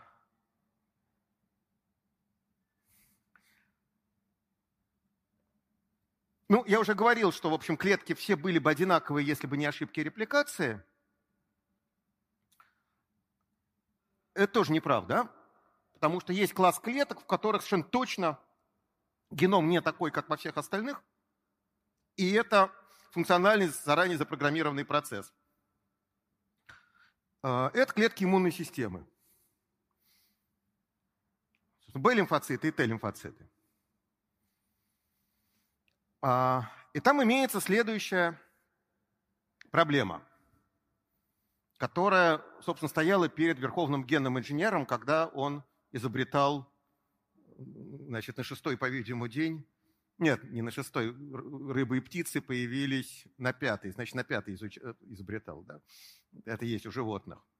А, значит, изобретал адаптивную иммунную систему. Значит, в чем проблема?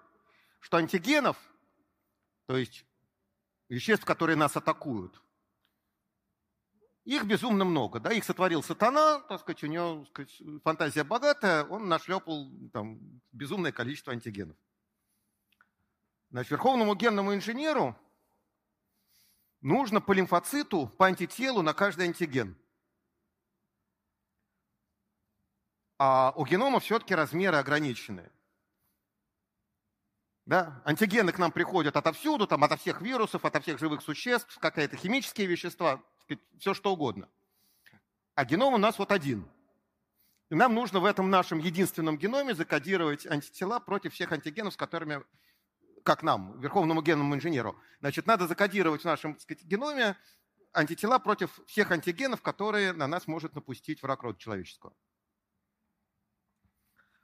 А, просто сделать тупо, значит, на каждый антиген свой, свой белок, свой белок кодирует своим геном, не получится, потому что ну, не поместится в геноме человека несколько миллиардов э, генов. И эта проблема решается следующим образом. На самом деле очень красиво. Значит, вот это у нас иммуноглобулиновый локус. Это там, где антитела будут жить. У нас имеется такая целая кассета – сегментов, которые называются В. Их примерно 100 штук. Я не буду все 100 рисовать. Потом у нас имеется кассета. Ну, тут их много у нас, и этих тоже. Их примерно 10 штук. Числа очень условные. Порядки величины существенные. Значит, э,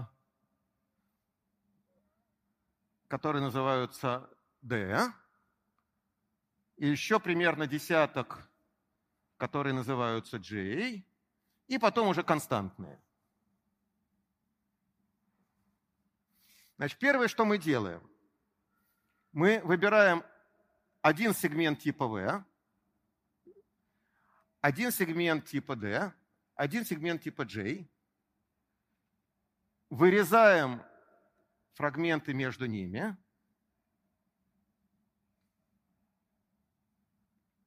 и получаем зрелый ген, который состоит из сегментов V, D и J и константный. Так, Полина. Сколько, константный, стандартный, который у всех общий, который одинаковый у всех иммуноглобулинов.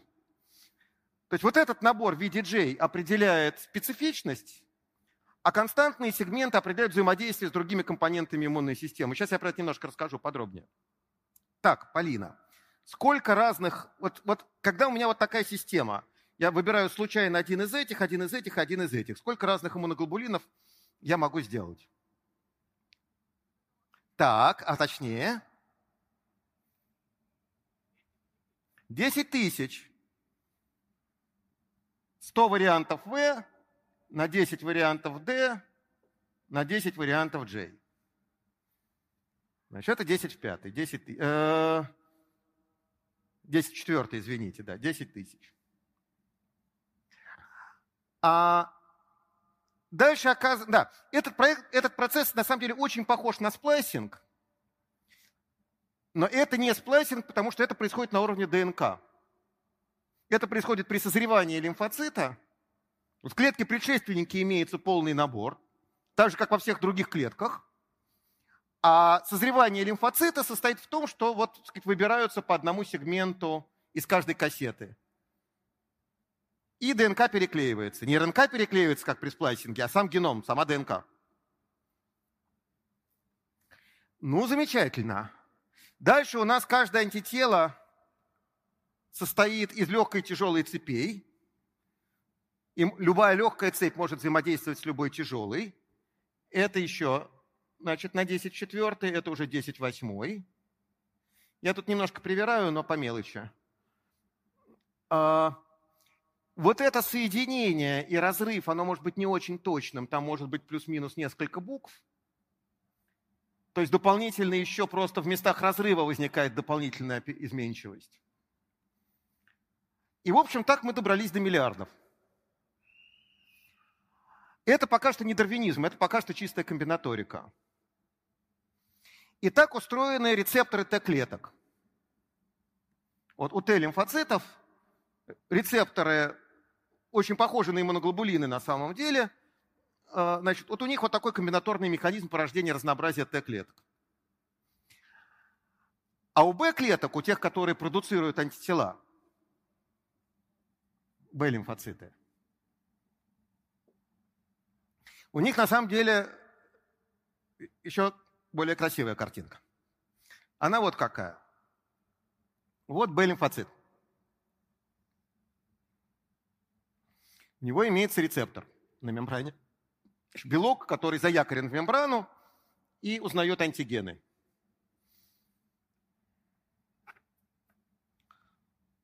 И вот этот вот белок-рецептор, это то же самое, что антитело, только он отличается тем, что у него есть вот этот сегмент, который за мембрану заякорен. И разница, значит, и они кодируются одним и тем же геном. Вот когда я говорил, что есть константная часть, их на самом деле тоже несколько вариантов константных частей, но только они уже выбираются на уровне альтернативного сплайсинга. Вот это выбирается, вот сегменты V, D и G отбираются на уровне ДНК, а константные части отбираются на уровне альтернативного сплайсинга. Если мы возьмем один экзон, то он будет кодировать вот эту мембранную, мембранный якорь, а если мы возьмем другой экзон, то он будет кодировать сигнал, э, что надо вылезать наружу, что надо э, экспортироваться. И тогда вот это будет иммуноглобулин, антитело, а это будет рецептор. Почему это надо делать на уровне альтернативного сплайсинга? Почему мы не можем сделать два независимых гена? Потому что нам нужно, чтобы распознающие части были строго одинаковыми, тождественными. Единственный способ добиться того, что в ДНК кодируется что-то тождественное, это кодировать это просто в одном и том же месте. Как только у вас появляются две копии в разных местах, они начинают накапливать независимые мутации. А, ну так вот, значит, что происходит с Б-лимфоцитами? Значит, если рецептор, который тот же самый иммуноглобулин, просто в мембранной форме, опознал антиген, включаются два механизма. Во-первых, лимфоцит начинает делиться, и он тем интенсивнее делится, чем лучше это распознавание. И там очень простая вещь. Там просто много рецепторов торчит, много копий. Соответственно, если антиген связывается очень хорошо, то практически все эти копии связаны с антигеном, и в ядро идет мощный сигнал на деление. Сигнал устроен ровно так, там белки фосфорилируют друг друга каскадом. Если распознавание плохое, то всего несколько рецепторов, или там никакого нет. То вот этой массы рецепторов, связавшихся с антигеном, нету, соответственно, сигнал на деление не проходит. А, во-вторых, значит, итак, сигнал на деление тем более мощный, чем больше рецепторов связано с антигеном, то есть э, чем лучше распознавание. Второй механизм, который включается, вот какой. А, вот когда активируется Б-лимфоцит, у него еще включается, значит, он уже зрелый, у него уже прошла вот эта в DDJ рекомбинация. Вот она уже прошла. А вот эта вот область VDJ – это как раз э, то место, которое кодирует антиген, связывающий э, домен белка. Значит, то, что будет, вот, то, что в белке будет э, взаимодействовать с антигеном. Так вот, в этой области, в активированном Б-лимфоците, значит, Б-лимфоцит, а, включается механизм гипермутации. И именно вот эта область начинает быстро мутировать. Интенсивно. И смотрите, что получилось. Вот, вот это чистый дарвинизм, вот чисто вот, вот классическое просто отбор, как у дедушки Дарвина. А, у нас есть механизм мутаций, порождающий разнообразие. И у нас есть механизм отбора, потому что чем лучше распознавание, тем быстрее клетка делится, тем больше она оставляет потомков. У этих потомков опять включая, у них работает этот механизм мутирования, у них работает вот этот механизм порождения разнообразия. Значит, потомки, которые еще лучше узнают антиген, они еще лучше, еще быстрее делятся. И вот постепенно у нас образуются клоны, которые этот антиген опознают идеальным образом. И вот в этом, собственно, и состоит адаптация иммунной системы к новым антигенам. Проблема просто в том, что это занимает время – Потому что первые антитела, самые первые так сказать, рецепторы, самые первые Б-лимфоциты, они антиген узнают, но чуть-чуть. А, и несколько дней уходят на то, чтобы вот за счет естественного отбора у нас появились клоны, которые узнают идеально. Проблема в том, что значит, ну, парадоксальный способ это сказать следующий, что любой человек вылечится от любой инфекции, если только он раньше от нее не помрет. Да? Вот если патоген успевает загнобить хозяина до того, как вся эта машинка развернулась, ну, значит, он победил. Если не успевает, значит, все, человек выздоровел. Ну, там бывают всякие там ужасы от там чрезмерной реакции иммунной системы, там стакиновый шторм, вот это все, мы теперь тоже все эти слова наизусть знаем. Вот, но вот задумано вот так. А почему полезно вакцинироваться? А, значит, предположим, что мы первую волну патогена победили таким способом. Ну вот нам повезло, и, значит, мы успели. Или, значит, вот эти клоны, которые продуцируют антитела, они постепенно затухают, потому что антигена больше нет. Ну, там есть какое-то естественное время жизни клетки.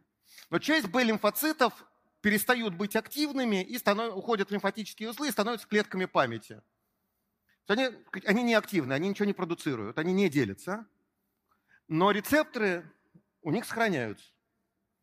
Когда у нас приходит вторая волна того же самого антигена, они довольно быстро активируются, и дальше то же самое. Да, они начинают быстро делиться. И получается, что мы экономим время, которое уходит вот на, на тренировку, на подгонку значит, появления вот этих новых клонов. Они есть с самого начала. Ну, как в армии, вот, кадри, то, что называется кадрированная дивизия, да, которая с техникой, с офицерами, но без рядовых. И она разворачивается гораздо быстрее, чем просто ополчение.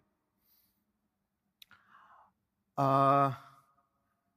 Почему даже плохая вакцина лучше, чем никакой? Вот это на самом деле я рассказал достаточно... Вот... Ладно, живи.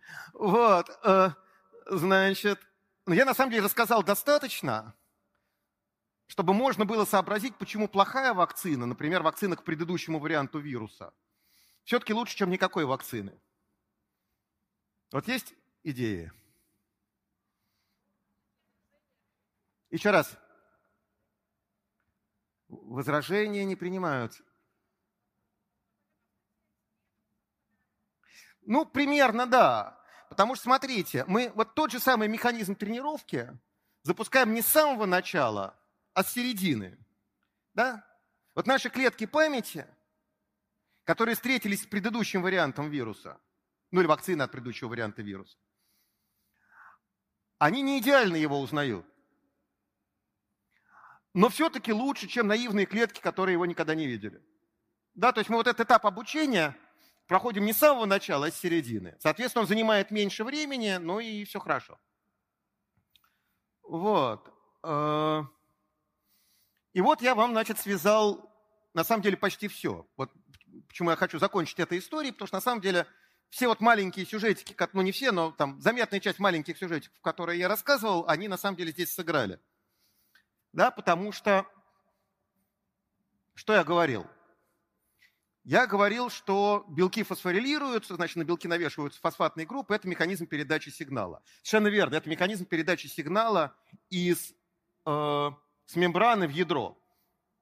Потому что транскрипция и репликация, и все, что происходит с ДНК, происходит в ядре.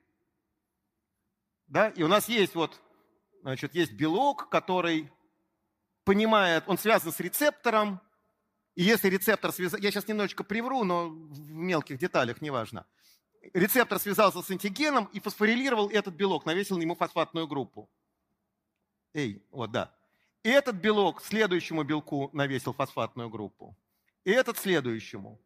Значит, вот тут есть цепочка. Эти все белки разные. В конечном счете тут у нас белок-регулятор, который уже будет связываться непосредственно с ДНК и запускать всякие процессы в клетке. Но эта же штука каскадная. Когда я сказал, что он навесил фосфат, там же много молекул вот этого второго белка. И он им всем навесил фосфат. Да, он же не один раз это делает. Он, он, он сам фосфорилировался, он теперь начинает фосфорилировать сказать, следующих. А, и этот тоже. И у нас получается такое размножение мощности сигнала. Да? Всего один рецептор, который с кем-то взаимодействовал, в конечном счете активирует целую банду белков внизу. А, это про то, что вот аминокислоты бывают не только те 20, которые написаны в учебнике, но и химические варианты. А, ну, вторая история, собственно, про белки-регуляторы, да, что белки связываются с ДНК, включают или выключают работу генов, соответственно, поэтому клетки разные. Третья история про альтернативный сплайсинг, что антитело и рецептор это на самом деле кодируются одним и тем же геном, у которого просто за счет альтернативного сплайсинга а, вот эти разные сегменты. А, чего я не рассказал, и, наверное, все-таки расскажу, э, самое последнее. Я про них упоминал в самом начале и пообещал немножко поговорить, что в клетках есть еще митохондрии, у которых есть своя собственная ДНК. Она кольцевая тоже. Это чудесная история про этих митохондрий. Они на самом деле потомки бактерий. Вот эукариотическая клетка, клетка с ядром, она возникла, когда в клетку одного живого существа без ядра, это была архея, они так внешне похожи на бактерии, на самом деле это очень глубокое разделение эволюционное на вот, настоящих бактерий и архей. И сначала не было никаких клеток с ни с каким ядром, а были просто археи, а отдельно были бактерии. А, а потом какая-то архея заглотила бактерию, но не съела, а поработила. И мы являемся потомками вот этого симбиоза. Ядерный геном у нас от археи, а митохондрии – это вот потомки этой бактерии. Там часть генов митохондрии на самом деле перешли в ядро. Там случился чудесный процесс. Там э, гены мигрировали из митохондриального генома в ядерный. И э, у нас в ядерном геноме довольно много генов э, бактериального происхождения, которые от митохондрии пришли.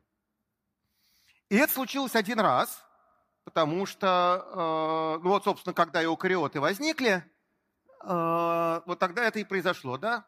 Значит, потом геном архейный, он остался, появилось ядро, и архейный геном там остался, а, соответственно, какие-то остатки митохондриального генома остались в митохондрии. А у растений случилась еще дополнительная история, потому что они в какой-то момент, уже будучи одноклеточными эукариотами, они заглотили другую бактерию. Вот эта бактерия, которая стала митохондриями, она родственница рикетсий. Рикетсии – это, в частности, такие внутриклеточные, внутриклеточные паразиты, которые, в частности, сыпной цитив вызывают, да, рикетсия провальчики. А, то есть это, на самом деле, не так давно было. А, а значит, растительная клетка схватила хлоропласта, Это такая органелла, в которой фотосинтез происходит. И это была клетка цианобактерии. То есть это была клетка, то, что называется, раньше называлась серо-зеленые водоросли неправильно, потому что думали, что это водоросли. На самом деле это бактерии. Но такие бактерии, способные к фотосинтезу, та, та, та самая история.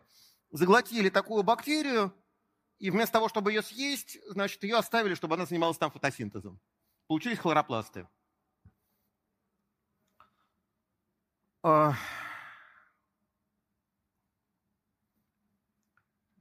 Потом кто-то сожрал вот эту одноклеточную водоросль,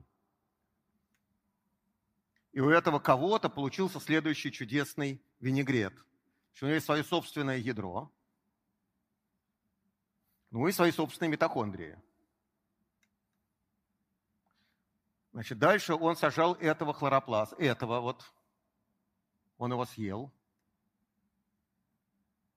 У него получился значит, хлоропласт остался. У него там три или четыре мембранных оболочки теперь у этого хлоропласта. И там еще иногда остается остаток вот этого ядра первой съеденной бактерии. Он называется нуклеоморф. То есть бывают там живые существа одноклеточные, у которых четыре независимых генома. Свой собственный ядерный, митохондриальный, хлоропластный и ядерной той, бактерии, э, той водоросли, у которой первоначально был хлоропласт. И вот такое случалось много раз. Вот. Э, там довольно трудно с этим разобраться, кто кого съел. Не, не очень получается, но какие-то истории такого сорта видны. Э, есть чудесная, ну самое последнее, есть чудесная амеба Паулинелла, у которой есть свой собственный хлоропласт – очень молодой, он действительно хлоропласт, он воспроизводится при делениях. Он очень молодой, потому что у ближайших родственников этой амебы а, никакого хлоропласта нет. А, изучать это невозможно, потому что геномы амеб колоссальной длины, диким количеством повторов, их, в общем, секвенировать очень тяжело. Никто этого не сделал. То есть вот это вот, значит,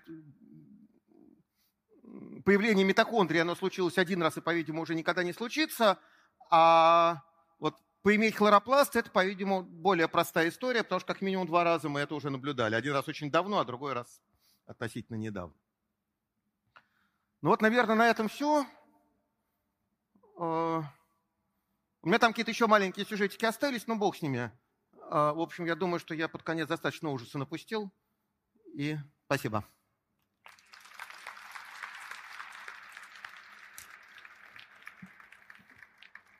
Дорогие друзья, э, вы можете подходить к этому микрофону, задавать любые вопросы. Нет, ну, как не любые. Желательно да. по теме да, нашей сегодняшней встречи. А, вот Михаил Сергеевич не хотел, чтобы я говорил, но я все-таки сделаю.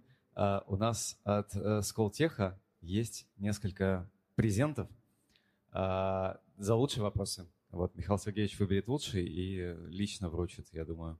Поэтому не стесняйтесь, подходите к микрофону, задавайте вопросы.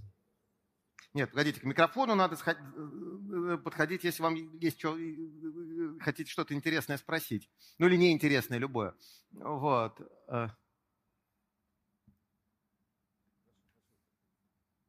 А то ведь я начну спрашивать, кто чего понял, а, во-первых, профессор, спасибо большое за очень интересную лекцию. И если позволите а, мою наглую рыжую голову, у меня три вопроса по одной теме.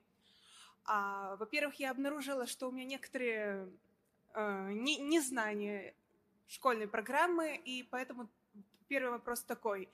ТРНК так же, как и матричная РНК, синтезируется на ДНК? Да. Потом... Есть специальные гены, так же, как рибосомная РНК. Э, вся РНК, которая есть в клетке, кроме вирусной, закодирована в ДНК. Просто часть отправляется как матричную и работает как матричная, а часть сворачивается, становится ТРНК, а кто-то становится, соответственно, рибосомной РНК. Есть отдельные гены, кодирующие ТРНК. А, второй вопрос. А, получается, что если она вся состоит из пириновых и пиримидиновых а, нутрииновых кислот...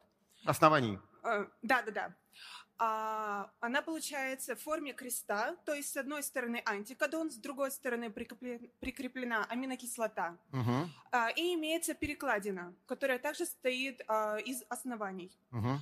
А если произошла мутация в ДНК в том месте, которые а, ответственны за вот эту перекладину, угу. А, будет ли продолжаться, собственно говоря, присоединение? А, смотрите, ну, значит, что происходит? Давайте я нарисую.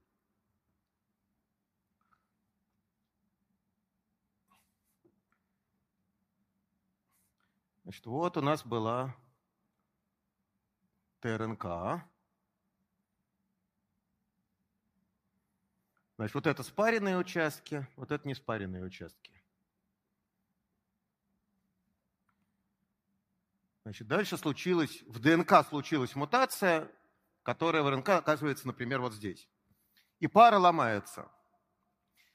А дальше, собственно, одно из двух либо энергии вот этой шпильки, вот этой силы взаимодействия плечи этой шпильки достаточно, чтобы эта шпилька все-таки образовалась, тогда эта мутация плохая, но не смертельная. Если оставшихся связей недостаточно, чтобы шпилька образовалась, то соответствующая ТРНК разрушает. То есть она не сворачивается правильным образом. Скорее всего, мы про это никогда не узнаем, потому что если у кого-то полностью отсутствует какая-то ТРНК, то там эта клетка ни разу не поделится. То есть, скорее всего, большинство таких мутаций мы не видим, потому что они летальные практически в момент возникновения. С другой стороны, ну, мы знаем, что ТРНК родственны друг другу, но последовательности у них разные. То есть мы понимаем, что в истории, в эволюционной истории ТРНК мутации вполне случались. И обычно происходит вот что. Вот мы довольно часто видим, когда мы сравниваем разные ТРНК, мы довольно часто видим ситуацию, когда у одной здесь была пара, скажем, ГЦ, а у другой на том же самом месте пара ТА.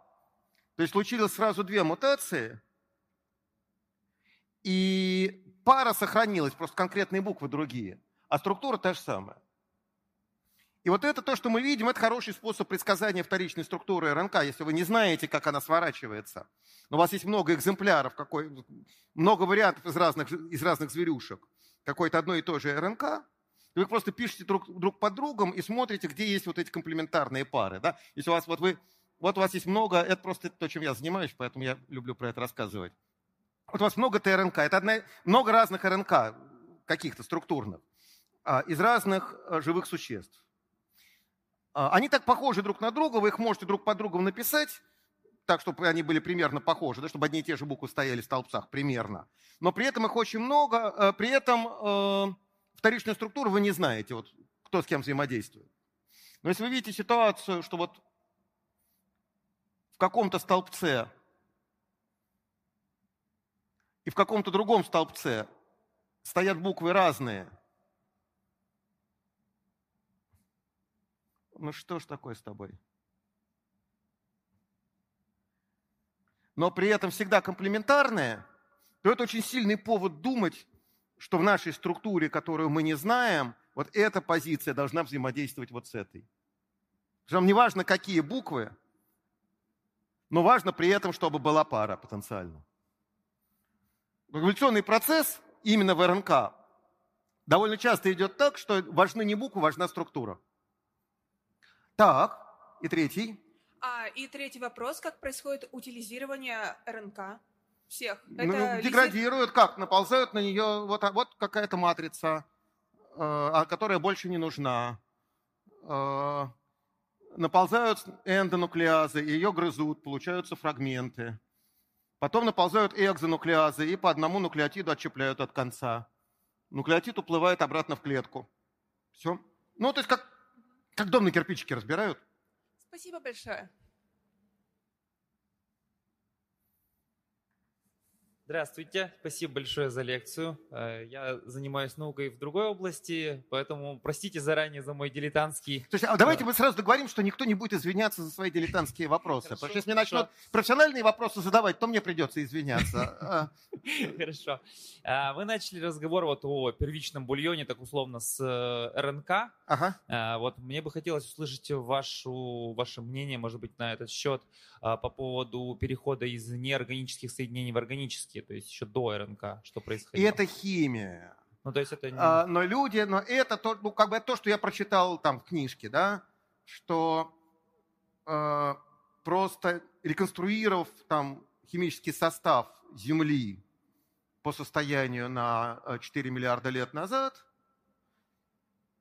там температуру, кислотность, э, первичные молекулы, которые заведомо есть, потому что они просто неорганически реально возникают. Там то, что с комет могло нападать, ну, там, метан, там, я не знаю, пропуская через это электрический ток, вы вполне можете добиться того, что у вас там появятся нуклеотиды, аминокислоты, не все, но некоторые и так далее. Да, они возникают просто в результате естественных реакций. Вот. А, то есть в этом, как бы загадки в этом нет. Вот это то, что люди делали в пробирке. Вот. И такая вот простая органика, она появляется, э, ну, более-менее сама собой. Ну, то есть это РНК мы именно начинаем, вот репликаторы, то, о чем вы э, рассказывали. Не-не-не, репликаторы другая вещь. Смотрите, значит, у нас плавают нуклеотиды отдельные. Ну, там нуклеотид трифосфаты, бог с ним, неважно, тоже детали. Потом оказывается, что при некотором цикле смачивания и высыхания, там нужно две стадии, там нужна мокрая стадия, чтобы присоединилась, вот боюсь сейчас наврать, это не моя область совсем. А, ну, в общем, фишка там состоит в том, что там этому, этой штуке очень хорошо жить где-нибудь на границе гейзера, где то мокро, то сухо. И там глина в качестве катализатора, и вот, вот если вы обра... делаете вот на, на глиняных, в глиняных ячейках, а делаете вот этот цикл, так сказать, сухой-мокрый, там конденсирование и, и размокание – то оказывается, что у вас там э, просто спонтанно, вот нуклеотиды образуются путем э, ну, исходного вот из неорганики. А полимеры воронковые, они соединяются тоже случайным образом вот в таком цикле высыхания-смачивания, э, и там люди синтезировали, ну там до нескольких десятков, вот молекулы РНК линейные, до нескольких десятков нуклеотидов. Вот. А, они еще не репликаторы, да, это просто случайные цепочки. Но если кто-то из них, а, сказать, там же времена колоссальные, да, вот вещь, которую невозможно себе представить, это то, что это все, э, там очень много попыток за очень большое количество времени, поэтому даже очень редкие события там могут случиться. А дальше опять, как только у вас появился кто-то, кто может э, э, делать матричный синтез, он может копировать сам себя в этот момент. И вот в этот момент приходит дедушка Дарвин и говорит, что тот, кто лучше копирует, сказать, того становится больше. Ага. Спасибо. Михаил Сергеевич, спасибо большое вам за лекцию. Э, у меня более узкий, узкопрофильный вопрос. Uh-huh. Я бы хотел задать э, такой вопрос. Существуют ли какие-то особые ферментативные условия или особенности нативной структуры РНК, которые позволяют ей э, полиндромом сворачиваться? А конкретно меня интересует вопрос э, сворачивания микро-РНК. Да, отвечаю. Спасибо. Вообще не нужны никакие ферментативные и особенные реакции. Э, просто берете молекулу РНК, запускаете в воду, и она сама себя, она сама найдет полиндром и сама свернется. Ей выгодно энергетически, э, РНК выгодно энергетически образовывать эти водородные связи. Поэтому если есть возможность, чтобы они образовали, даже случайная молекула РНК, в ней тоже будут какие-то полиндромы, и даже случайная молекула РНК на самом деле во что-то свернется. То есть э, разницы между э, антисмысловой, э, антисмысловой РНК и микро-РНК по факту никакой нету, ну, если мы ее не модифицируем. То есть это просто... Нету, нет, ну микро-РНК, предшественник микро-РНК, это очень да, длинная, да, да. это очень длинная шпилька. Я, я, я и понимаю. ей выгодно свернуться только таким способом, потому что так автоматически получается очень много водородных связей. Да, ей, когда у вас есть полиндром сказать, с основанием, там сколько там, 50, я не помню, предшественника, да? Может 50, может быть 100 и больше. Вот. Ну, там уже никаких альтернативных вариантов не будет. Вот эти 50 найдут комплементарные к себе 50, слепятся и все.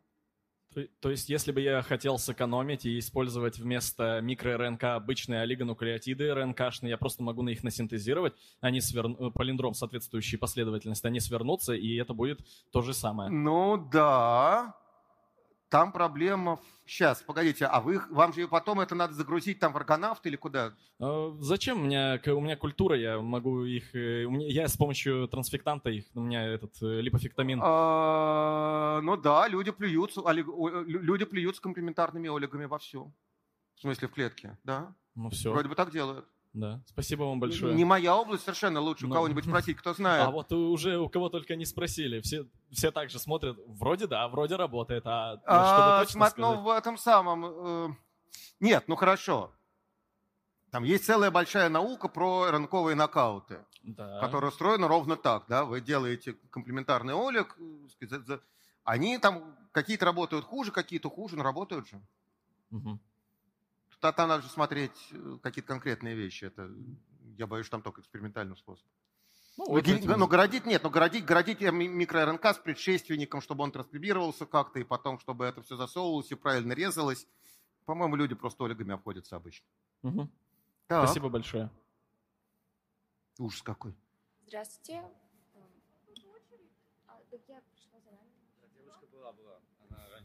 Слушайте, я всем отвечу, ей-богу, но а, мы затронули такую тему, как нуклеотиды. Да. А, недавно у нас была сессия, и один из профессоров задал нам вопрос, почему именно аденин является эволюционно значимым нуклеотидом для человека. С чем это связано? Эволюционно значимым где? А, в, в организме человека среди всех других нуклеотидов именно аденин. Почему так? Понятия не имею. А это первый ответ.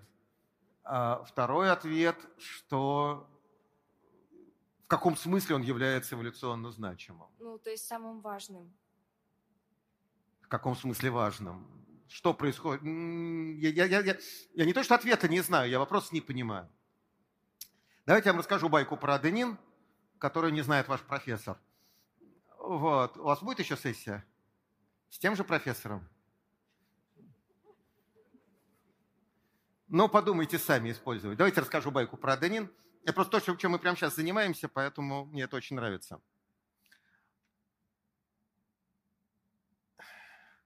Значит, вот я говорил, что есть транскрипция, поверх транскрипции есть сплайсинг, который все переделывает. Еще есть редактирование РНК, матричных РНК.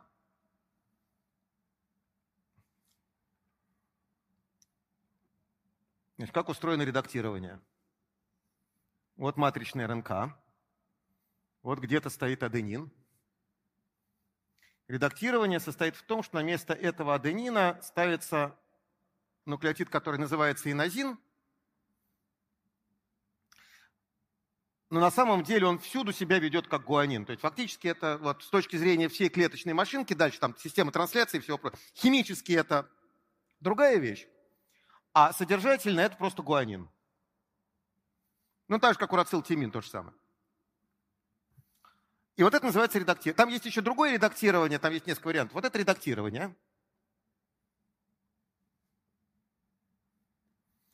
А, опять, исторически, по-видимому, это возникло как способ борьбы с рынковыми вирусами. В клетку попадает рынковый вирус, и специальная машинка начинает ему аденины менять на гуанины. Да, то есть у него и так-то мутации часто случаются – а мы ему еще добавляем э, мутационную нагрузку. И как вообще выживают вирусы, у которых много мутаций? А понятно как, просто очень много копий, поэтому если какая-то мутация плохая, ну и бог с ней. А, и вопрос всегда, так сказать, в соотношении скорости мутирования и того, насколько каждая мутация плохая, размера популяции. Да, если у вас скорость мутирования слишком большая, а копии вируса, то, то оказывается, что уже в каждой копии вируса несет летальную мутацию, и вы типа его задавили. А, а потом оказалось, что значит, вот этот механизм, который придуман для борьбы с вирусами, он иногда редактирует свои собственные РНК. И у нас есть несколько, значит, в большей части у нас, по большей части это несущественно, потому что это вообще происходит в некодирующих областях, и никаких последствий нету. Есть несколько генов в иммунной системе, где редактирование функционально, где действительно в результате, значит, в результате редактирования меняется какая-то доля МРНК. Сейчас я, мы вернемся к вам, я помню. Вот. Значит, у нас получаются две, два варианта РНК, э, матричные РНК, отличающиеся вот в одной букве. Они кодируют разные белки, отличающиеся в одной аминокислоте. И это случается в генах кальциевых каналов в нейронах, такие важные гены, от которых зависит работа клеток нервной системы. У них там получается разная пропускная кондуктивность, я не знаю, как, как это. Очень разные свойства биофизические получаются у этих э, каналов, и, соответственно, нейроны немножко по-разному работают. И это действительно важно. Там, если этот механизм сломать, то, значит, будут какие-то проблемы. И у дрозофилы тоже есть несколько таких генов. Но это единичные примеры, когда редактирование функционально. А у осьминогов все не так. У осьминогов редактируется каждый сотый аденин. То есть это не уникальные примеры на весь геном, а просто каждый сотый. Это означает, что в каждом гене есть как минимум, ну, в среднем там 3, 4, 5 сайтов редактирования.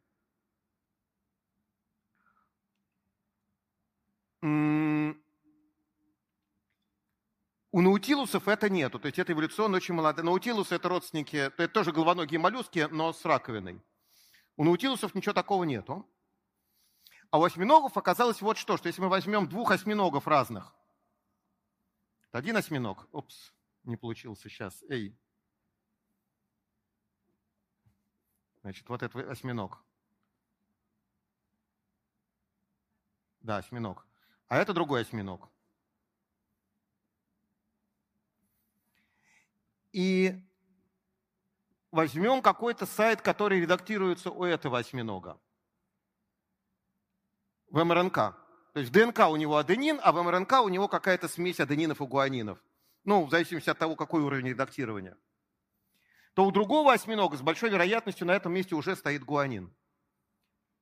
То есть эволюционно, и мы можем даже показать, мы это сделали в прошлом году, просто посчитать, что оказывается, что если мы возьмем сайты, которые редактируются в одном осьминоге, то эти сайты испытывают эволюционное давление, там есть отбор на то, чтобы в геноме в этом месте был ну, гуанин. Просто эта мутация у этого осьминога уже произошла, у этого еще нет. И он выживает за счет редактирования. Значит, почему это функционально, какие от этого последствия, мы не видим. Мы видим сам эффект, что если мы возьмем много редактированных аденинов, то в этих, э, то в этих местах есть положительный отбор, то есть эволюционное давление на то, чтобы вот в этих местах в геноме стояли такие гуанины. Самой, в ДНК, в ДНК части генома.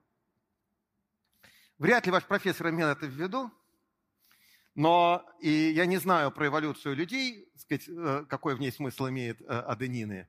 Но вот в эволюции осьминогов аденины совершенно точно имеют смысл, э, сказать, важное значение.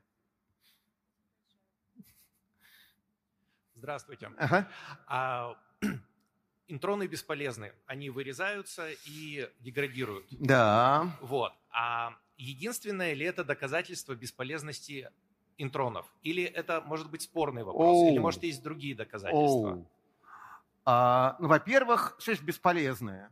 А, в интронах на уровне ДНК, еще когда они не вырезались, они еще даже не транскрибировали, в них довольно часто сидят, скажем, какие-то регуляторные мотивы.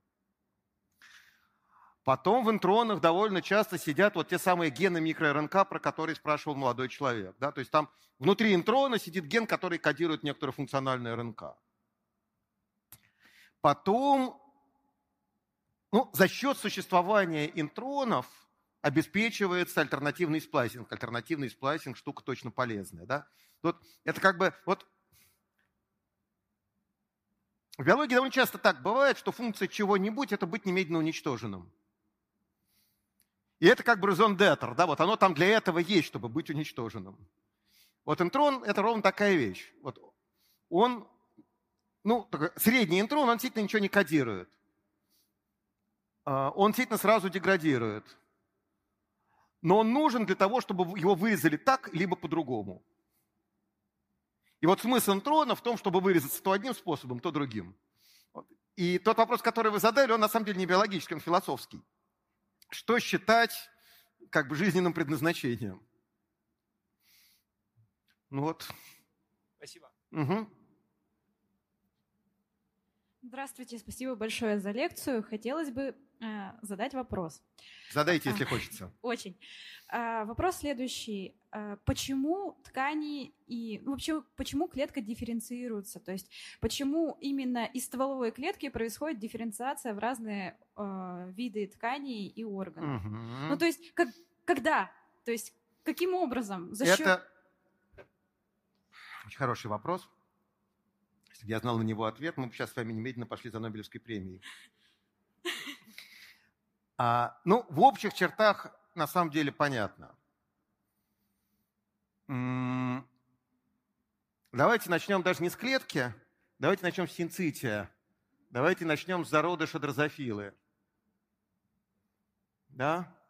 Вот это яйцо дрозофилы. Тут клеточных мембран нету, но зато есть много ядер.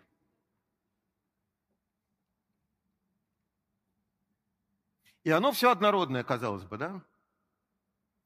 А потом в нем появляются какие-то сегменты, ну, а сегментов уже ножки растут. А происходит это вот почему. Потому что вдоль вот этой вот оси есть градиент некоторого белка. И этот градиент заложен мамой. Он заложен в тот момент, когда яйцо формировалось. И этот белок – это белок-регулятор. Соответственно, там, где его много, он включает какие-то гены. А там, где его мало, он их не включает. И вот мы уже знаем, где один конец, а где другой. Дальше на каких-то пороговых значениях он включает гены, которые начинают взаимодействовать друг с другом, и они начинают формировать границы сегментов и так далее. То есть такой, это на самом деле не ответ то, что я сейчас говорю, да, это, так сказать, все равно рукомахание, это подмена одного другим. В случае дрозофила это очень хорошо изучено. Там на самом деле вот эти вот регуляторные каскады, они просто все описаны. И там известно, что будет, если вышибить какие-то конкретные элементы. То есть это зависит от критической массы регуляторного белка? Да, в конечном счете это, ну, может быть, одного белка, может быть, нескольких. То есть на, на поздних стадиях это много взаимодействующих белков. Но в принципе, да, это всегда это какая-то цепь э, транскрипционных в основном, во всяком случае, лучше известны транскрипционные, может быть, другие тоже есть, взаимодействий, э, которые там вот идентичность конкретной клетки определяется тем, где она находится в зародыше географически, а потому что то, где она находится, говорит, какая будет концентрация вот этих регуляторных белков конкретно этом, не в клетке, в ядре в данном случае. А если мы говорим про дифференцировку клеток у многоклеточных, там немножко сложнее, потому что там еще учитываются сигналы от соседей. И есть очень красивая история, а, значит, когда люди начали определять геномы единичных клеток, вот когда выяснилось, сколько там мутаций на деление, вот это все. А, значит, если вы определяете геномы единичных клеток, то вы, вообще говоря, можете установить их полную родословную. Вы можете сказать, какие мутации в каком порядке происходили, и, соответственно, все родословное восстановить. И уже довольно давно, лет 10, наверное, назад, если не больше, люди сделали такое для нейронов, значит, для клеток э, головного мозга. Просто вот взяли там несколько сотен нейронов и восстановили их родословную. Значит, какая была наивная картинка? Это очень классический пример дифференцировки. Да, вот был общий предок, который дифференцировался во все эти нейроны. Значит, какая была первоначальная наивная картинка, что те нейроны, которые в голове находятся рядом, они являются близкими родственниками. Ну, как естественно предположить, да, там. Оказалось, что ничего подобного.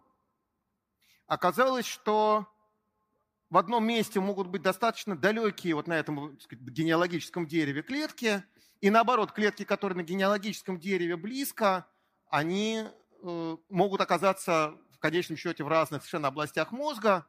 И более того, если вы возьмете нейроны из какой-то одной области мозга, очень близкие, реально соседи, и посмотрите их родословную, то их родословную, вот их общим предком вообще была клетка, которая еще даже нейроном не была, она еще не дифференцировалась до этой стадии. И задним числом, опять-таки, понятно, что это, так сказать, верховный генный инженер придумал все очень хорошо. Потому что представим себе, что правильно та история, которую я сказал. Имеется просто прямая корреляция между значит, географией в мозге и, и общностью происхождения. Одни и те же структуры мозга состоят из близкородственных клеток.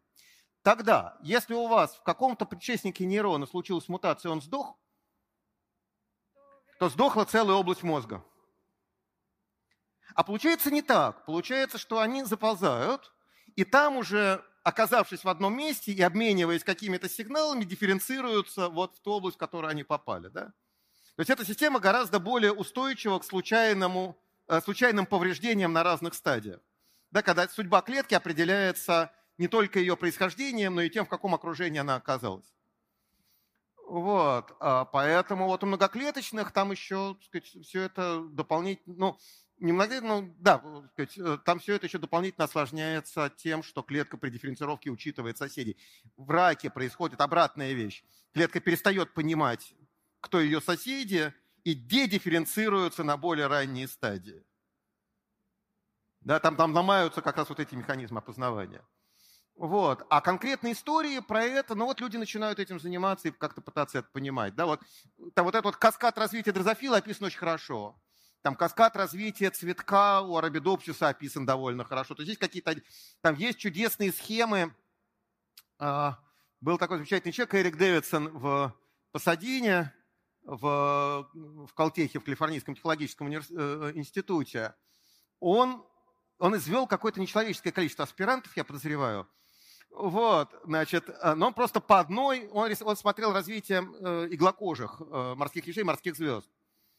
И он сравнивал, вот он, собственно, это ранние работы про как раз evolution development, да, он, значит, там одни и те же примерно наборы транскрипционных факторов, которые чуть-чуть по-другому друг друга регулируют, и поэтому вот из одного яйца получается морская звезда, а из другого, из другого морской еж. А гены при этом примерно те же самые. Вот, и он рисовал такие схемы, как вот раньше Сейчас так не делают, уж сейчас есть телевизор, сломался его, то есть его и так надо выкинуть, даже если он не сломался. Вот. Но вот нет идеи чинить телевизор, да, а раньше, вот, как сказать, когда были ламповые телевизоры, там были, каждому телевизору предлагалась такая здоровая схема, значит, какие лампы с какими соединены и как чинить. Вот люди про регуляцию транскрипции сейчас рисуют такие схемы. видела. Спасибо большое. Ага. Ладно, спасибо большое за ответ. Михаил Сергеевич, спасибо за лекцию. А, Сегодня мы с вами много говорили о том, что часто мутации приводят к возникновению каких-то новых свойств, но иногда так бывает, что к утрате. Вот как, например, с витамином С у человека. Почему-то я угадал, так. Да, и мой вопрос в том, э, как вы считаете, э, возможно ли э, появление такой мутации, ну или ряда мутаций, при которой человек снова научится синтезировать витамин С? А...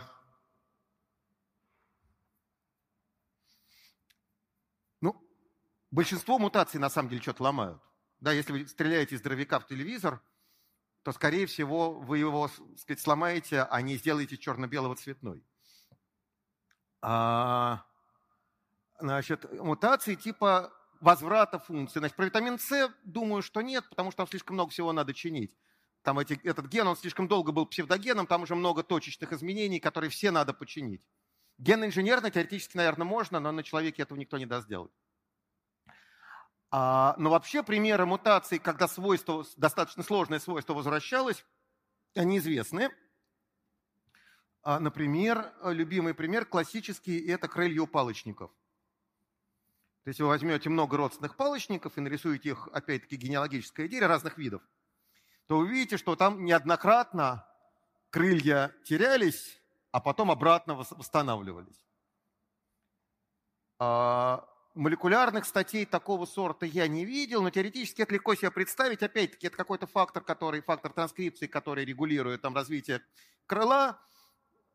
вот точ, за счет точечной мутации сломался сайт связывания, крыла нет, потом за счет другой точечной мутации или реверсия, просто она починилась, или другая точечная мутация восстановила связывание где-то рядом, крыло опять есть.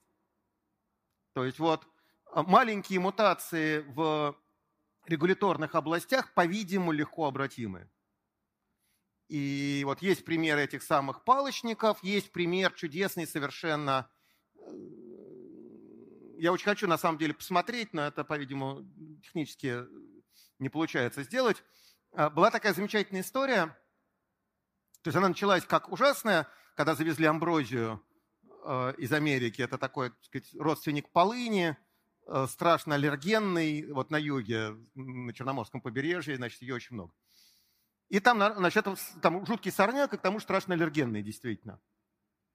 И решили с амброзией бороться – и завезли жука, который ее ел на родине. Жук, такой родственник колорадского жука, тоже, значит, листоед, не летающий, то есть на родине в Америке он не летал. И вот этих жуков завезли, опять-таки, на Черноморское побережье, чтобы они, значит, съели всю амброзию, ну или хотя бы ее держали под контролем. И ну, там, как часто бывает, когда так сказать, э, организм попадает в совершенно новые условия, но при этом там куча еды, то есть там нет очень жесткого отбора. А, там очень сильно увеличилась популяция, там в этой популяции началась куча разных чудесных мутаций, там появились меланисты в большом количестве, ну то есть темные, темные генетически темные особи, да, какая-то мутация очевидная. А они за несколько поколений научились летать.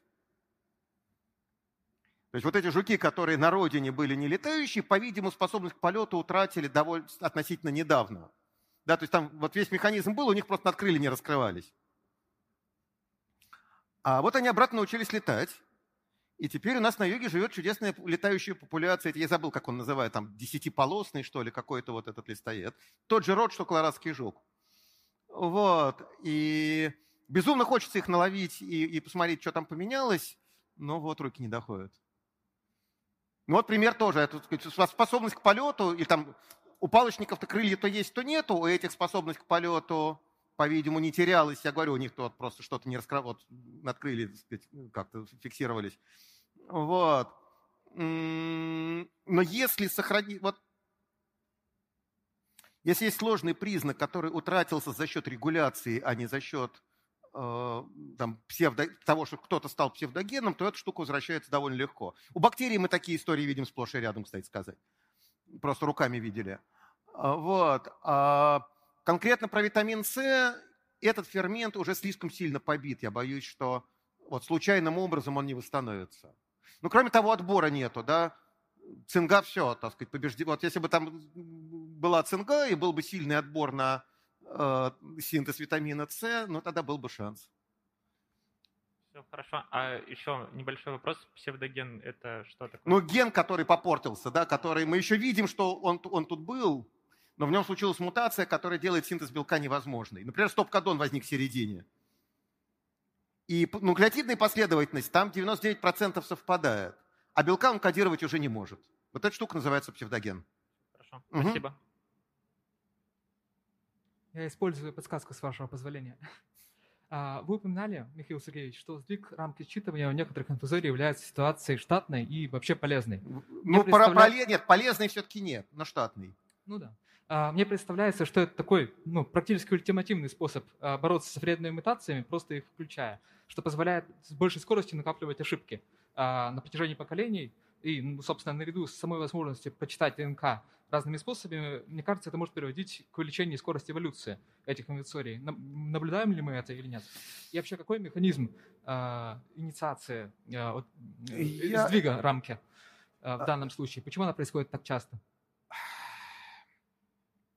Происходит она у всех одинаково. Просто эти бактерии научились ее подавлять не бактерии инфузории. Да? У других инфузорий точно так же происходит сказать, мутации, приводящие к сдвиге ранг, просто они от этого подыхают.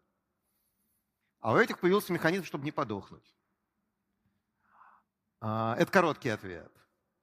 А, значит, длинный ответ это что это очень хороший вопрос на самом деле. Это то, про что вот мы сейчас действительно пытаемся думать.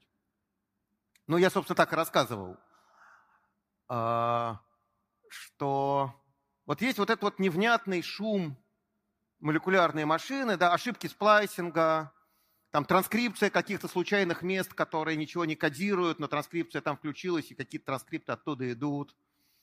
А, трансляция случайных открытых рамок считывания коротких, у дрожжей такое наблюдали.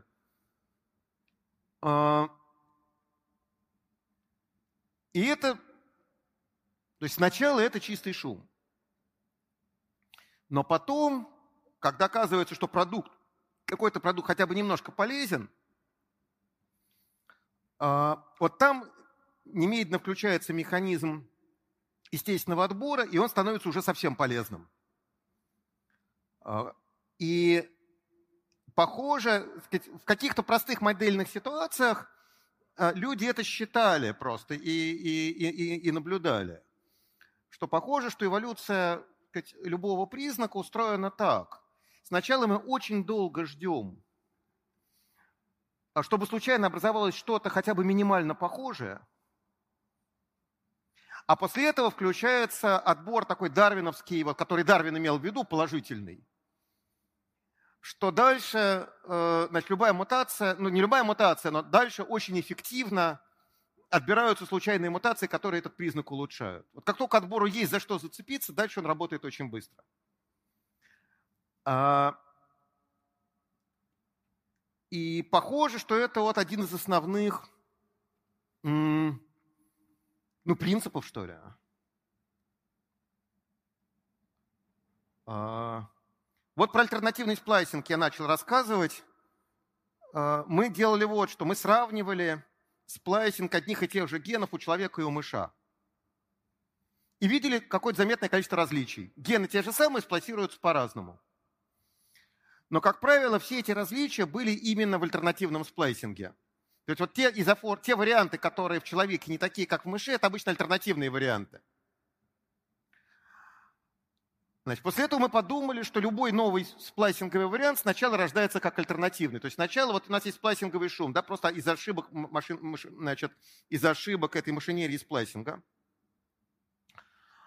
А потом, и это шум, да, эти вот плохие изоформы, они там немедленно деградируют, там есть отдельный механизм деградации э, ошибочно сплайсированных транскриптов – и если какая-то из этих изоформ оказывается хотя бы минимально хорошей, то она сначала функционирует как альтернативная, потом ее доля за счет регуляторных мутаций увеличивается, и постепенно она фиксируется, становится константной. Значит, какое следствие из этого соображения? Что вот эти молодые изоформы и вообще альтернативно сплассируемые экзоны, которые в каких-то вариантах, в каких-то значит, МРНК есть, а в других нету, да, то, что я рисовал. А, они должны быть, вот в самом начале они должны быть неэффективными, потому что они очень молодые, да. Они вот чуть-чуть хорошие, но совершенно не оптимальны. Это означает, что они должны очень быстро эволюционировать. Потому что они уже включаются. Это означает, что они уже какую-то функцию имеют. Но они молодые, поэтому они не оптимальные. Поэтому они должны быстро эволюционировать. И это вещь, которую, опять-таки, можно посчитать. Есть способы оценить скорость эволюции. И вот это было такое предсказание, что альтернативные экзоны будут быстро эволюционировать, оно оказалось правильным. Мы это просто посчитали и, и да. Вот. А, так что вот эта вот идея, так сказать, шума, из которого что-то происходит, ну вот, по-видимому, она правильная. Спасибо. Ага. Э, да, я извиняюсь, э, беру на себя такую не самую приятную, может быть, роль. Нас просто мы уже на 20 минут выбились. Ага, понял, а, да. И я просто предлагаю, ну, давайте вот те, есть кто... двое, э, два последних давайте, вопроса, да, хорошо. и на этом мы закончим. Если у кого-то еще останутся вопросы, ну, вы... я, можно потом просто да, спросить, можно да. будет подойти угу. и разыграем книги, да? Давайте, давайте. Так, здравствуйте. У меня на самом деле довольно простой вопрос. А почему в РНК вместо тимина урацил? Как так получилось? И в чем выгода для клетки? Никто не знает.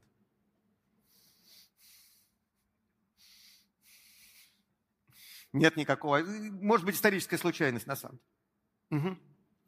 Ну, может быть, у меня такой же короткий вопрос. Вот смотрите, есть центральная догма молекулярной биологии. Да. да? Все всем могут передавать информацию как матрица, кроме белков. Да. Существуют ли в мире сумасшедшие коллективы, которые пытаются атаковать эту задачу и сделать белки матрицы для того, чтобы синтезировать РНК?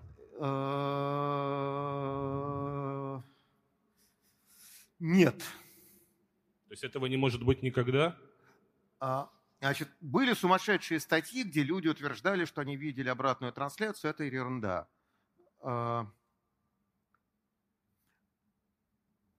А, ну, смотрите, из того, что есть, этого не соберешь. То есть теоретически закона природы, который запрещал бы э, поглядеть на аминокислоту и синтезировать три фиксированных нуклеотида, нету. Э, но для этой задачки нету... А чем занимаются экспериментальные биологи? Они комбинируют э, кусочки пазла там из разных зверюшек или одной зверюшки и пытаются из них что-то собрать. Для той задачи, о которой вы говорите, для задачи обратной трансляции, там нет исходных кирпичей. Вы, там надо все придумывать де ново. Мы не настолько хорошо понимаем биохимию, чтобы придумать фермент с нуля. Да, мы можем только существующие ферменты подкрутить. А тут подкручивать нечего. Вот. Э, поэтому с обратной трансляцией плохо. А, белки могут быть на самом деле матрицами, но только в немножко другом смысле. Про это Иванков будет рассказывать. Вы его спросите про прионы, а, но давайте я заранее расскажу. Значит, это вот что. Значит, белок же тоже функционирует не как линейная молекула, а он свернут в глобулу. Да? Причем а, стандартную. Да? Вот каждый белок сворачивается стандартным образом и функционирует как такой вот фиксированный клубочек. А есть белки, которые могут свернуться по-разному. У них есть два варианта сворачивания. Один, ну как бы основной, когда они функциональные – а второй плохой, потому что они друг на друга налипают и образуют такое плотное волокно, э, и случаются всякие нейродегенеративные заболевания от этого. Например, ну, не буду говорить, чтобы не расстраиваться на ночь. Вот. И вот эта штука формируется, вот эта фибрила, да, вот это вот волокно из этих криво свернутых молекул формируется, когда в клетку попадает там один экземпляр неправильно свернутый или случайно в ней образуется. И тогда на ней вот правильные и хорошие свернутые пересворачиваются вот на этом самом, который попал. И принимают новую конформацию. Эта штука называется прионы. Она, так сказать, это заразная вещь. А, болезнь бешеных коров. Вот это оно. Вот то, что вот предыдущий ужас, там 15 лет назад, который был, да, или сколько-то, я не помню, там болезнь Кройцфельда Якоба болезнь бешеных коров, которые все боялись, да, что вот поешь зараженного мяса и козленочком станешь. Вот это ровно оно, да. Там плохо, что попадет вот плохо свернутый белок, и он станет матрицей для того, чтобы правильные свои хорошие белки на нем тоже пересвернулись неправильным образом. Это не матричный синтез, но в каком-то высшем смысле это все-таки матрица. Спасибо большое. Добрый вечер. А, я хотела бы задать такой вопрос. Задайте, а, если хотите. Во всех генах случаются мутации. Да. Вот вы можете объяснить, почему в одних генах преимущества возникают СНП, ну вот нуклеотидные да. замены, а в других генах, например, вот есть такой белок CFTR, он ответственен за развитие муковисцидоза. Там в основном делятся инсерции, и их очень много. А, они... Я не помню конкретно про а, значит, ген муковисцидоза. А, я думаю, смотрите, тут надо различать... Да, значит, во-первых, есть такие последовательности, которые способствуют действительно а, вставкам и удалениям. Например, если у вас идет микросателлит длинный, там ЦГА, ЦГА, ЦГА, ЦГА, то в количестве копий клетка легко ошибается. Я не, ну, я не знаю конкретно про муковисцидоз, извините. Значит, вернусь домой, погуглю. Вот. То есть, во-первых, есть некоторые контексты, которые действительно предрасполагают к, значит, мутаци... Э, к вставкам и удалениям. Это первая история. Обычно это вот какие-то регулярные повторы. А вторая история, что по модулю этого на самом деле мутации происходят примерно одинаково во всех генах. Но то, что мы видим, это последствия отбора на, после этой мутации. Если а, если человек болеет муковисцидозом, это очень плохая история, но это означает, что все-таки зародыш развился до полного организма.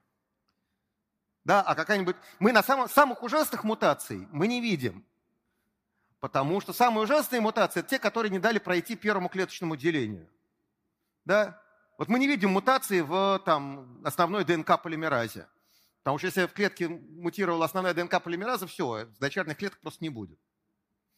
Поэтому на самом деле те мутации, которые мы видим как, э, как генетические болезни, это такой очень узкий слой между мутациями абсолютно летальными, которых на самом деле большинство, просто они никак не проявляются. Да? Все, а если она случилась, нет потомков.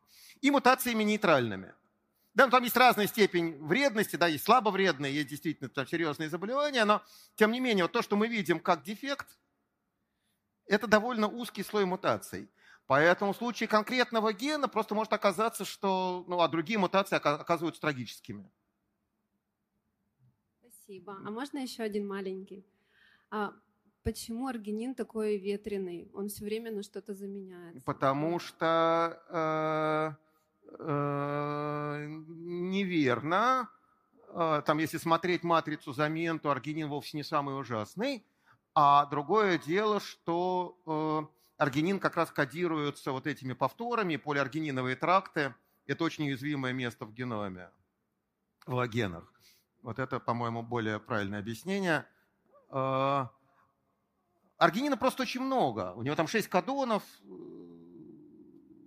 В матрице замен он совершенно не самый, не, не самый лобильный.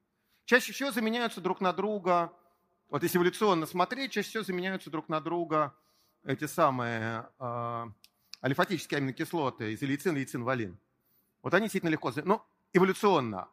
А с точки зрения там может быть, что какой-то из кадонов аргинина создает хрупкий контекст, который действительно, в котором чаще точные мутации встречаются. Это я не знаю, это надо статьи смотреть. А, знаете кого? А, значит, а, Егор Базыкин, если в мае приедет, вот его спросите, он такого рода вещи смотрел. Все, да? Так, да, это список чудесных вопросов. Значит, один я знаю, был вопрос, который вот молодой человек зачитывал про шум – я не знаю, что вы имели в виду, но то, что я понял, мне очень понравилось. Вот. Значит, возьмите себе математические прогулки. Вот, это про математику, а не про биологию, но там есть хорошее интервью, которое там я брал у всяких хороших людей. Вообще, это хорошая книжка. Так, сейчас. Да, да, молодец.